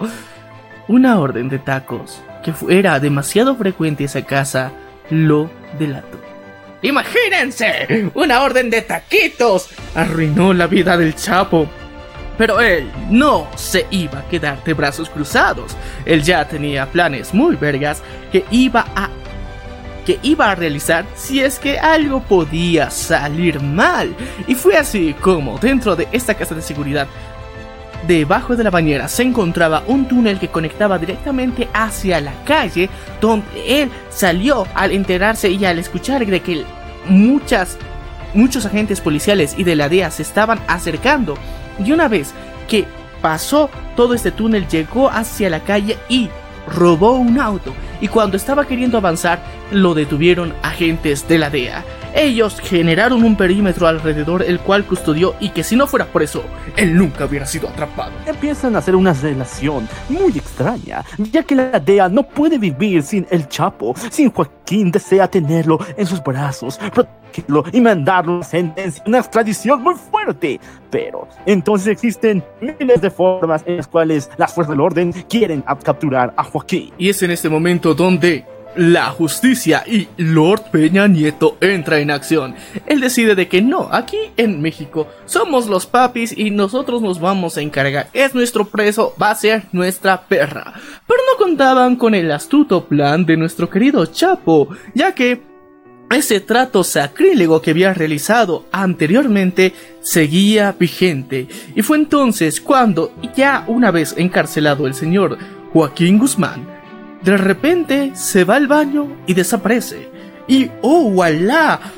Aquí descubrimos un otro de sus poderes. El Chapo es un mago. ¿Qué demonios realizó? Se dio a la fuga frente a las propias cámaras de seguridad. ¿Y gracias a quién? Al fabuloso y fantabuloso Hombre Topo. El Hombre Topo, un gran camarada, aquel que nunca te va a fallar y que siempre te ayudará a salir de los problemas. Un gran compañero y es aquel que permitió al Chapo volver a las andadas, pero fuerzas más oscuras se levantaban, ya que el país del norte sintió que esta nenita mexicana era de suya y querían conquistar a Chapo. Y fue en ese momento que las fuerzas de la DEA decidieron sacar una orden internacional de que la próxima vez que se atrapara a Joaquín Guzmán iba a ser posteriormente extraditado a suelo norteamericano donde se le iba a procesar y realizar un juicio para que no goce de la libertad para seguir operando dentro del narcotráfico. Y es así como se y es así como empieza una grandiosa y ardua búsqueda para volver a localizar al querido Chapo. Y en toda esta locura logran al fin dar con él. Pero una vez que las fuerzas del orden americanas tomaron y capturaron al pobre Chapo, lo metieron en una prisión americana. Ya no había forma de dónde salir, pero había una esperanza, había un consuelo. El trato con el hombre topo seguía en pie. Oh, hombre topo, ven a salvarnos, te convocamos. Pero lastimosamente no contaban con que el hombre topo no tiene visa. Así que de momento se queda en stand-by lo que pasará realmente con el Chapo y su próxima gran huida. Pero el Chapo fue muy inteligente en ese momento, así que decidió hacer algo muy vergas. Decidió ceder el control y dominio de su poder a sus hijos, los cuales actualmente están heredando el mando de su padre están haciendo de la suya. Todo el mundo sabe el apellido de esta familia. Y lo más preocupante es que el imperio del Chapo crece, crece cada día. Así que algún día, en algún momento, tenemos que detenerlo a él y a su gran compinche, el hombre Topo. Vamos a pasar a otra de las historias de los narcos también bastante relevantes. Y esta vez nos vamos a trasladar a... Mm, bueno, seguimos en México.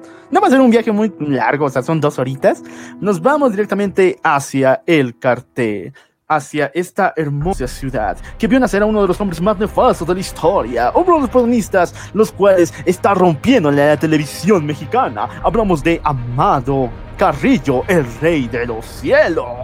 Vamos a irnos con el prota de una de las novelas más aclamadas de la televisión mexicana, El Señor de los Cielos. Pero esta vez vamos a irnos con el real con el 100% real no fake, con el sin asteroides que no está súper mamado, pero que sí es un pinche cabrón. Vamos a ir a una de las ciudades más tranquilas del mundo, donde puedes pasar tu Navidad en familia, con los hermanos, con los amigos. Tiene tantas novedades, tiene tantas cosas que no suceden en todo el mundo. Por ejemplo, tiroteos en las calles, granadas por todas partes o incluso dealers muertos. Hablamos de la ciudad de Juárez. En la ciudad de Juárez, se, eh, en la ciudad de Juárez se ha erguido un imperio completo. El Señor de los Cielos, uno de los capos más importantes en el transporte de la droga. ¿Y por qué dirán que le dicen el Señor de los Cielos? Tú sí, el que vi, el que vio la novela junto a su madre, sabemos que lo sabes, pero tú, que no lo viste y que estás metido en tu cuarto viendo 24 horas anime, te lo contamos. Él tiene una estrategia muy crack. Este decidió aliarse con otro de los dioses más supremos y decidió hablar con Ícaros para que le dé el control de los cielos y para que así poder ascender a las alturas y así transportar su querida droga. El trato fue convertirlo en el hombre paloma, el señor de los cielos, mitad hombre, mitad paloma. Pero desde el cielo, con esa nueva visión y superpoderes, él notó que el problema del transporte de droga era que se tardaba demasiado en hacerlo de forma ter- terrestre y a través del océano con los barcos. Así que él decidió comprar un convoy entero de aviones para transportar su mercancía. Y tenía tanta, pero tanta money que cuando él le daba la puñetera gana, simplemente los aviones los abandonaba y podía comprarse otro con las ganancias que tenía. Y así es como también se ha visto dentro de México y gracias a Google Maps que hay una especie de cementerio de aviones, porque cuando simplemente le daba flojera de seguir utilizándolo, lo dejaba estacionado ahí y ya. Un hay que mantener un minuto de silencio por esos aviones. Esos pequeños que en la película de aviones de Pixar nos demostraron que tienen mucho valor. Y en esa ocasión ellos servían a Amado, el rey de los cielos. Así, la historia continuaría porque el dominio de- del control aéreo de la droga desde México a los Estados Unidos es completamente propiedad de nuestro querido Señor de los Cielos. Pero tú te preguntarás, ¿cómo el mundo entero se tragaría la historia de que un solo tipo tiene como 14.000 aviones? Bueno. Es un plan muy verga, es una estrategia muy simple en la cual nuestro querido Señor de los Cielos fundó una empresa de aerotaxis. Sí, estos aviones te van a hacer, esos aviones van a tu casita, te llevan, te recogen y después te llevan al supermercado. Una idea revolucionaria, pero es una fachada para esconder la maldad que existe en ese negocio. ¡Mua! Y este servicio solo está disponible para casas que tengan aeropuerto. Pasamos a la historia porque las fuerzas del orden, aquellos que destruyen la maldad, aquellos guardianes de la paz, se enteran de esta situación y están dispuestos a ponerse los pantaloncitos y dejar de comer roscas y ponerse a trabajar. Así es como las fuerzas del orden deciden que es momento de detener a este gran pájaro, a uno de los ícaros del universo, pero de la droga. Así que dijen, en mi territorio no, en Gringolandia no, perras. Y es como así deciden realizar uno de los planes más agresivos y contundentes para dar con su captura. Exactamente, el ataque a la misma oficina central de nuestro querido Señor de los Cielos en la ciudad de Juárez fue tremendo, ya que perdió gran parte de su ejército de sicarios. Esto tuvo que llevar a nuestro querido protagonista, al hombre paloma, al Señor de los Cielos, hasta un viaje de inmigración urgente a Chile. No solamente para poner huevos, sino también para ocultarse de las fuerzas malignas de México. Y en Chile, y eligió muy bien, y eligió un excelente país porque a él le encanta el Chile y visitó principalmente estas tierras para darse un relax, para buscar algo de calma en su vida, pero no contaba con la astucia de que Chile es uno de los países que tiene más convenios con Estados Unidos. Esos planes vergas, ¿por qué no me di de cuenta? Y es así como una vez más falla la lógica del Señor de los Cielos, no contaba con la astucia de Gringolandia y en ese momento es cuando muchos planes empiezan a fallar. Él tiene que estar constantemente batiéndose de un lugar a otro para evitar que lo atrapen, pero no, ¿qué demonios está pasando? Este hombre realmente parece que tiene una seguridad y una fachada realmente extrema. Pero chicos, la tierra llama. El hombre paloma no puede estar muy lejos de México porque se le acaban sus superpoderes. Así que decide volver a emigrar a México para encargarse de los problemas él solo. Pero no viene, no viene completamente abandonado. Viene con una idea revolucionaria. Si todo el mundo está buscando a Armando Carrillo con ese rostro divino tallado por los dioses, ¿qué tal si me hago una cirugía plástica, cambiando todo aspecto de mi rostro y así jamás me encontrarán. ¡Mua! Oh, Carrillo, eres un diablillo. Y es así como esta estrategia tan crack, esta estrategia tan verga, salida de las propias películas de ciencia ficción, se hace en realidad aquí y una vez más. Un narco se está a punto de hacer de las suyas, pero, pero, pero... ¿Quién demonios está ahí? ¿Quién demonios realiza la cirugía? No me digas que un tal cirujano. Y este fue lastimosamente uno de los cabos sueltos que realizó el Señor de los Cielos al cambiarse la jeta. Pero la cirugía iría completamente mal. No solamente le agregaron senos. Ah, no, eso es otra. No solamente cambiaron el rostro de una forma muy desagradable, sino que la cirugía fue tan invasiva que el Señor de los Cielos falleció en la misma camilla de la cirugía. Y así podemos dar una gran F por el Señor de los Cielos, que murió en manos de un cirujano, en manos de la esperanza de cambiarse de jeta, un sueño que tienen muchos médicos repartidos por el mundo. Él estuvo a punto de hacerlo realidad, pero ¿saben cuál es el destino de los mecos que quieren cambiarse sujeta? Morir como el Señor de los Cielos. No recomendable para cardíacos. Chicos, hoy en día existen teorías muy muy exageradas donde su familia dice que Amando sigue vivo junto con ellos, pero está optando por una vida más tranquila fuera de las cámaras. Porque recuerden, él es el hombre paloma. Él tiene los superpoderes heredados por Ícaros. Él es el Señor de los Cielos por siempre en mi corazón. Pasamos al siguiente. Viajamos desde México hasta China. Sí, chicos. Los países más desarrollados ocultan a veces a los peores monstruos. Y en esta ocasión tenemos uno de los mayores, el rey del opio chino. ¡Hacha! ¡Hacha! ok, ¿a quién demonios es el rey del opio chino? Hablamos de Kun Sa, uno de los jeques más grandes dentro de este business. Como ustedes saben, la historia de Kun Sa es muy trágica, ya que él era parte de un cargamento de inmigrantes que estaba a punto de llegar a los Estados Unidos, pero en condiciones deplorables. Querido Kunsa estaba en un barrilcito mientras sus papás rogaban para que la policía no los deporte. El pobrecito Kunsa creció con esa ideología de que, oh por Dios, no pude realizar mis sueños, necesito dinero, quiero rescatar a mis padres y guiado por el camino del héroe, decidió seguir con sus sueños. No, pero aquí viene un punto de inspiración, porque el barril fue su legado. Al enterarse de que existía un superhéroe, un metumano que luchaba por la justicia llamado El Chavo del Ocho, esta nación, esa consigna, se inspiró en Kun Sa y desde entonces decidió marcar bien las cosas. Una vez que llegó a los Estados Unidos recibió instrucción militar de la más fuerte para poder igualarse a ese ídolo de la televisión, El Chavo. Y es así como una vez en Estados Unidos realizó todo el entrenamiento necesario, recortó cada uno de sus movimientos, cada una de sus frases y cada vez que él fuera acusado debería decir se me chispoteó y esa fue la frase que lo llevó al éxito del mundo del opio. Pero, pero, la historia continuaría, porque tras de tras ser un militar entrenado en las fuerzas americanas, él volvió hacia China y ahí montó una pequeña revuelta en los pueblos más pequeños y granjeros de este enorme país. Pero esta tenía dos motivos. La primera por luchar por la justicia de los campesinos y la segunda para plantear sus plantillas, sus plantitas locas de opio. Y bueno, si tú no lo sabías, para plantar opio tienes que primero polinizar la amapola. Y es así como dentro de Asia se realizaron los mejores y más grandes plantíos de amapolas, las cuales posteriormente eran procesadas para tener el opio de los más puros, de los más buenardos. Aquí es donde se unen las fuerzas, ya que nuestro querido Kun Sa sabía que en el mundo tiene que haber más y más seguidores, más personas que respeten el camino del barril, el camino instruido por el chavo. Y así es como se formó el Triángulo Dorado entre China, Taiwán y Tailandia. Un triángulo el cual transporta opio desde estas lejanas tierras para todo el mundo. Y fue así como Contratos Vergas no solamente se encargó de su distribución dentro de Europa, sino llegó hacia Estados Unidos y de una de las estrategias más vergas que podías encontrar en todo el mundo.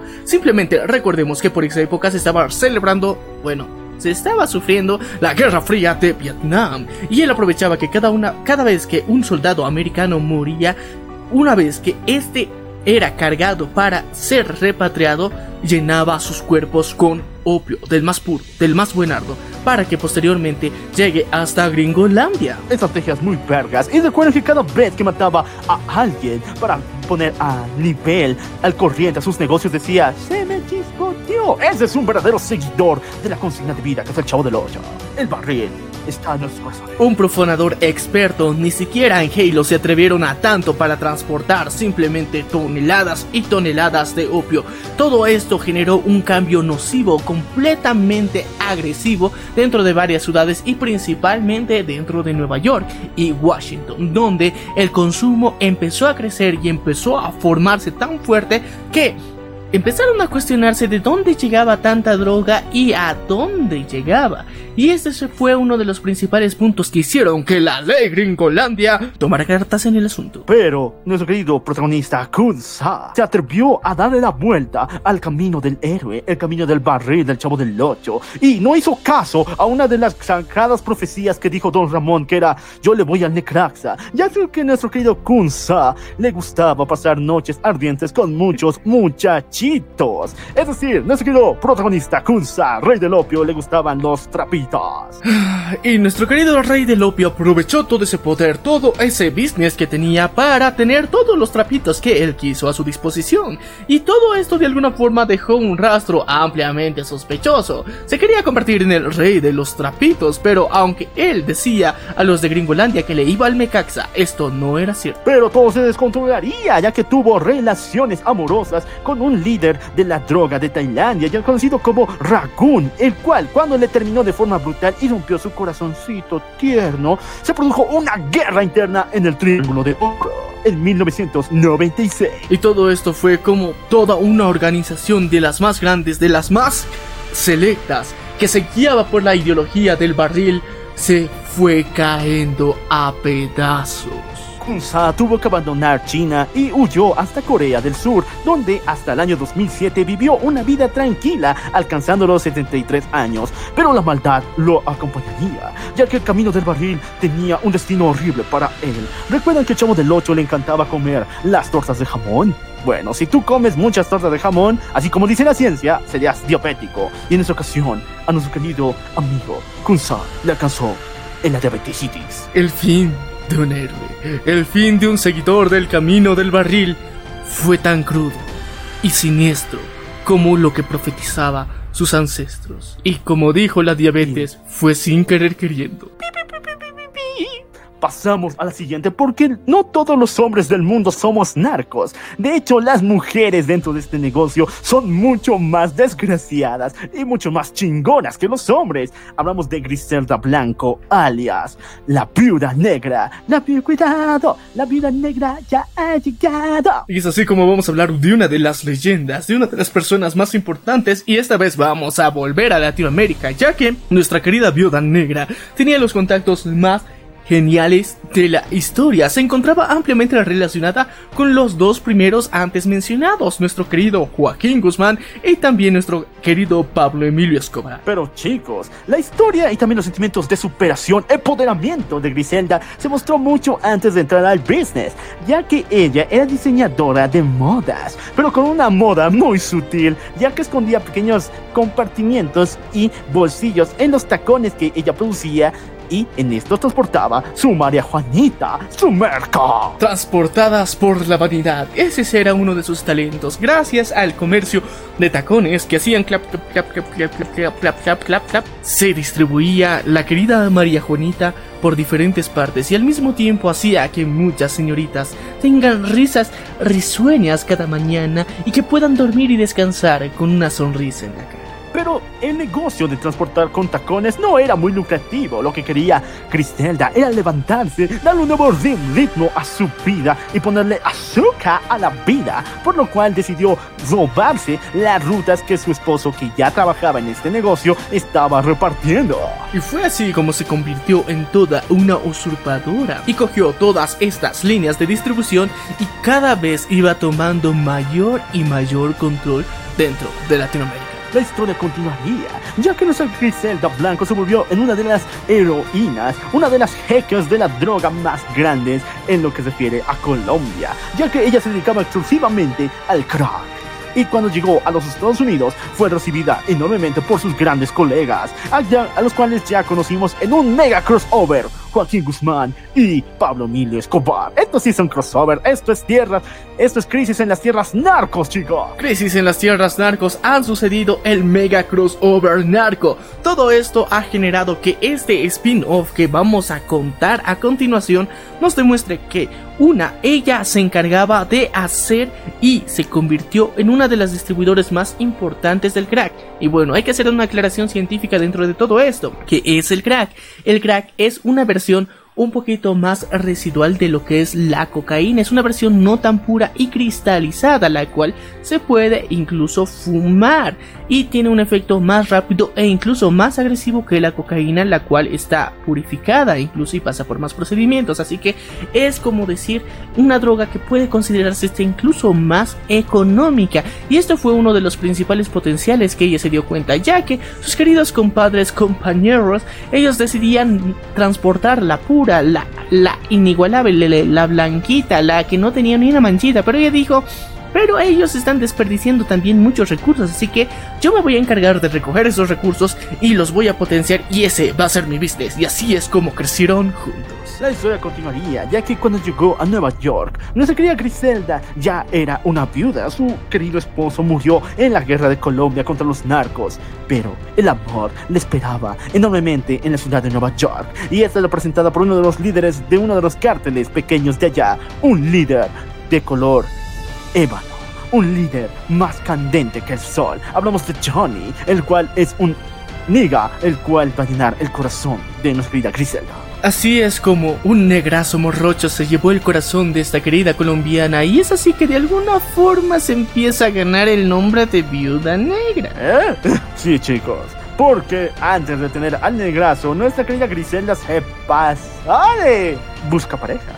Ya que cada novio que tenía, cada relación siempre terminaba en alguna extraña muerte de su pareja varón. Así que de alguna forma fue calando y fue generando esa reputación que marcó de alguna forma un antes y un después y que de alguna forma también dio mucho respeto su presencia y personalidad en el ambiente narco. Pero la historia entre Johnny y Griselda se llenaría de amor y rosas, ya que ella sería esta sería la única relación que perduraría hasta el final de sus días. Sin embargo, el pinche Johnny, el pinche Johnny tenía que ser bien canchudo porque le estaba engañando. Y fue así como ese negrazo del cual se enamoró rompió sus sentimientos, destrozó su alma, ahí son mil pedazos.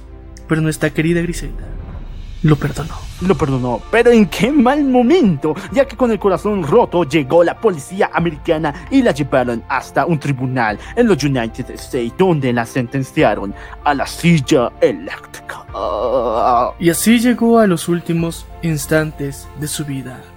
Pasando una noche de reve a lo máximo, disfrutó de una noche de la más alta y pura electro.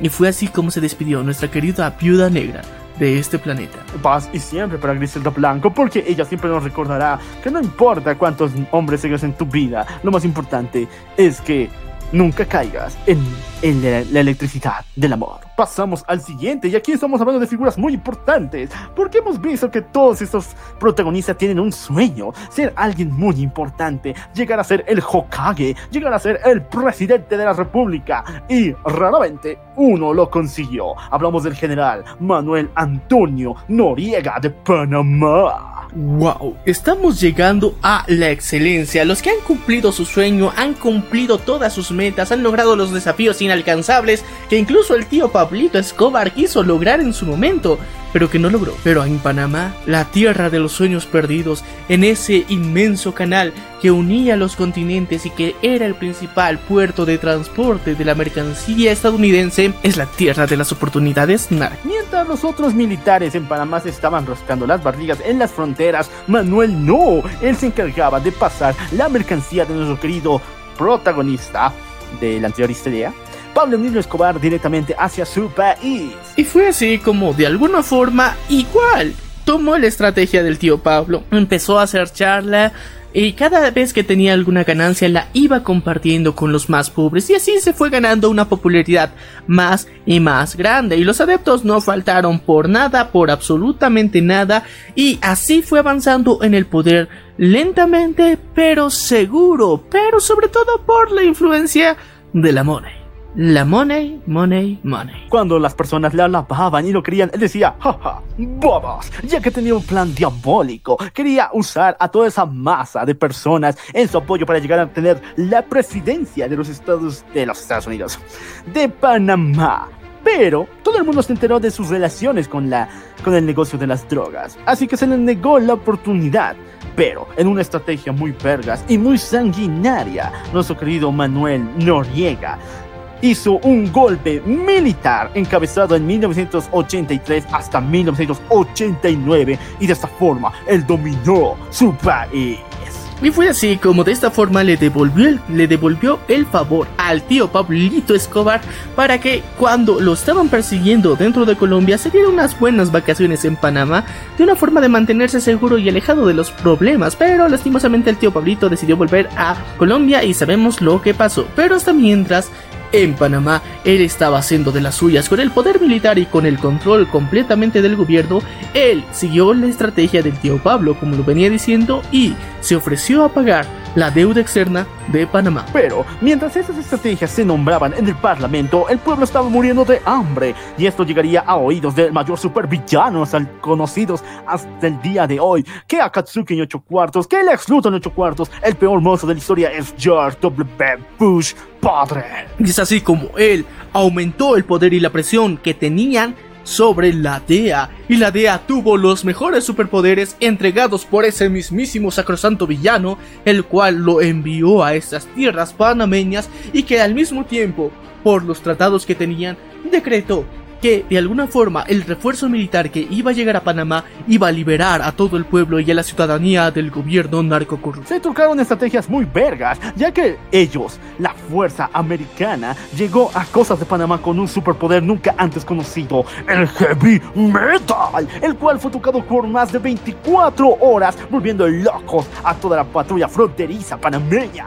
Y así, en un mosh increíble en donde solamente se veían tripas sanguinarias volando por un costado a la derecha, a la izquierda y muchas cabezas agitándose en el viento, se, se logró penetrar toda la frontera y llegar y avanzar a lo largo de Panamá. Esto es sorprendente, pero si hubieran puesto Bad Bunny te aseguro que toda la población de Panamá se hubiera muerto en una noche. Pero estas estrategias eran para cuidar a la ciudadanía y destruir este gobierno que estaba gobernando de una forma completamente agresiva y autoritaria. Exactamente, el heavy metal ha salvado Panamá, ha salvado el mundo una vez más y por eso lo queremos.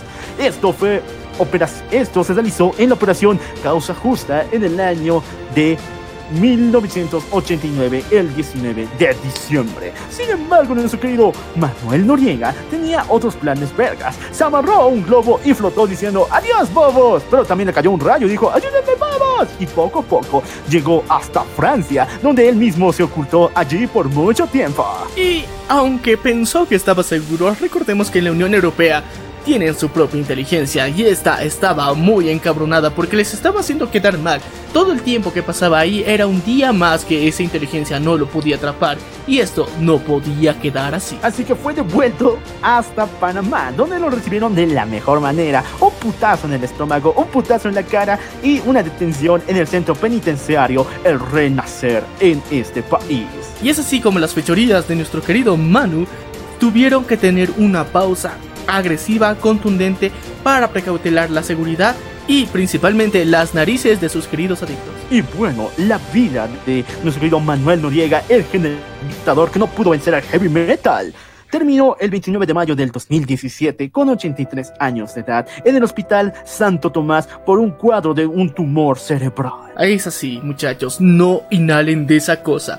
Te llega al cerebro y te produce esas cosas, así que no lo hagan. Pasamos a la última historia de este día y tenemos que decirlo que es un orgullo y al mismo tiempo que diablos de nuestro querido país, Bolivia. Hablamos de el señor de la cocaína, Roberto Suárez el señor Roberto Suárez, el cual fue uno de los principales emblemas nacionales que de alguna forma ha motivado a lo que sería el motor de el chapare boliviano para que actualmente sigan ese ejemplo y sigan produciendo coca, que no sabemos a dónde chuchas va, pero la sigan produciendo. La historia de Roberto se estipula en un linaje muy muy genial, donde los antiguos señores de la goma, los cuales atormentaron a la región oriental de Bolivia, tomaron el control total de este rubro. Tanto así que él desciende de esa línea sanguínea de la casa principal hasta volverse en el heredero de millones, millones, millones de dólares. Y él decidió cambiar de rubro porque la goma no le producía placer, ya tenía las mejores gomas a su disposición y que en serio ya estaba cansado de eso. Quiso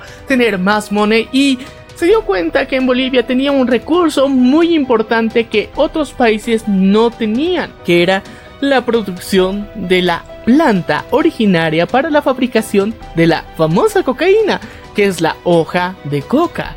Y él decidió, planes vergas, territorios vergas, yo tengo todo el poder y el control para poder realizar en mi territorio, en mis terrenos, las mejores y más chingonas y deliciosas y lucrativas plantaciones de coca para hacerlas cocaína. El señor Roberto Guzmán ya estaba harto de la goma. Ay, no, mejor dicho. Ya estaba harto del... Sí, mejor dicho. El señor Roberto Guzmán ya estaba harto de los implantes. Ay, no. Ya estaba harto de la goma. Así que empezó su propio negocio de cocaína el Chapare boliviano. Pero los problemas no se quedan aquí, porque la DEA ya estaba ingresando en los años 70 hacia Sudamérica y querían golpear duro, duro, duro al pueblo boliviano para sacar a estos narcos de una patada. Pero fue en ese momento cuando él lanzó una de las amenazas más vergas que se van a conocer dentro de toda la historia. Él consideraba que tenía todo el poder armamentístico y económico para poder incluso sobornar al gobierno boliviano. Exactamente. Él amenazó a todo el sistema boliviano señalando de que si no elegían a su representante a la presidencia, el cual entraría con un golpe militar, él mismo mataría a todos, a todos aquellos dentro del Congreso y a todos los candidatos a la presidencia. Y así es como Bolívar vivió uno de los peores mo días de su historia, cuando el malvado general García Mesa tomó posición del país. Y fue durante este periodo que hizo más business, más negocios, todo estaba saliendo de la reputa madre, pero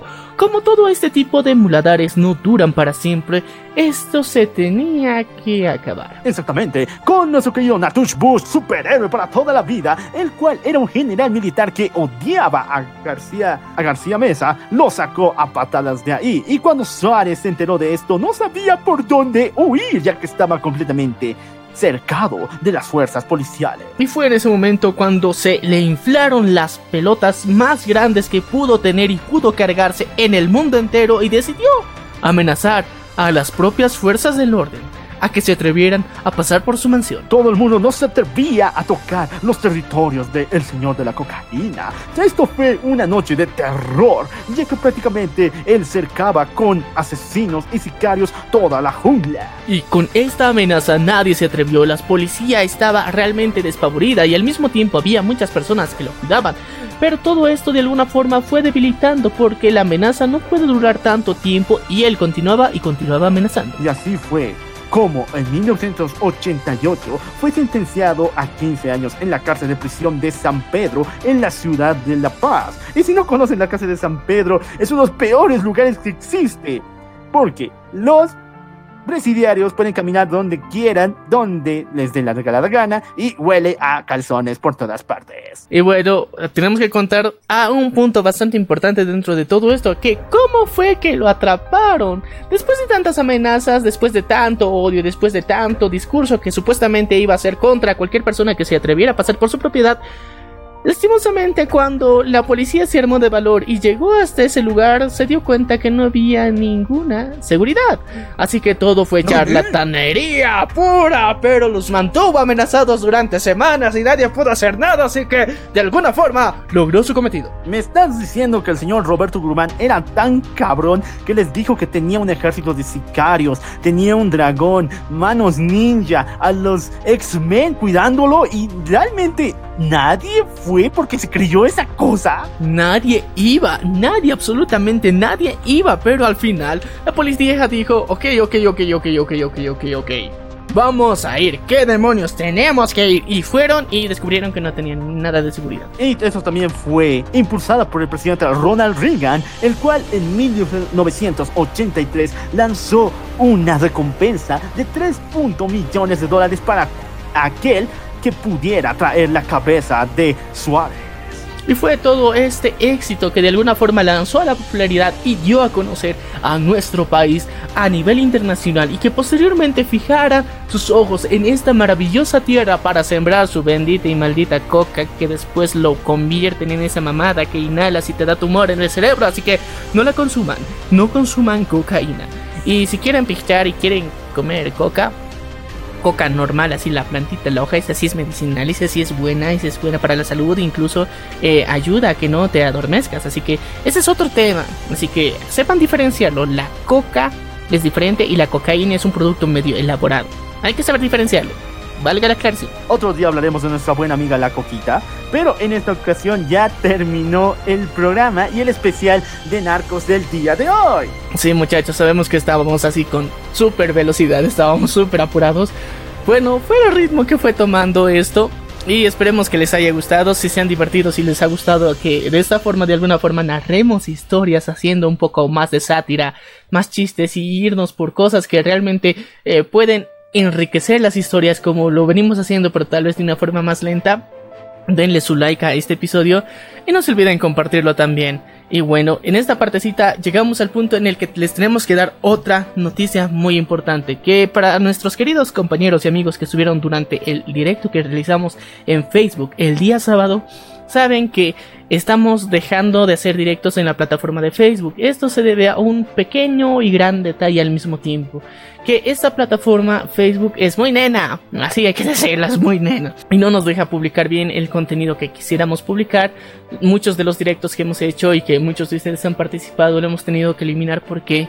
Eh, a Facebook no le gustó que usemos groserías y demás cosas, así que por ese y otros motivos más que, ya llevamos bastante tiempo acarreándolos, hemos decidido que ya no vamos a estar en, en Facebook realizando los directos. Y nos vamos a mudar a nada más y nada menos que Twitch. Así es muchachos, estamos evolucionando, estamos dando una evolución muy épica y los directos se van a mudar a Twitch.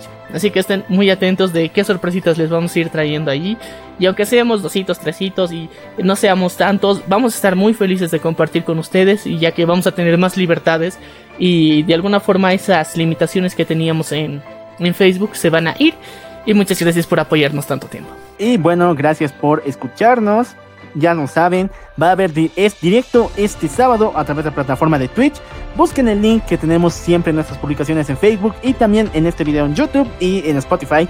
De les daremos más información donde pueden escucharnos. Yo soy el Loco Y yo soy Maniac. Y esto fue... La venganza del troll con los tops de narcos más vergas. Nos vemos a la próxima. Aguántame, aguántame, aguántame.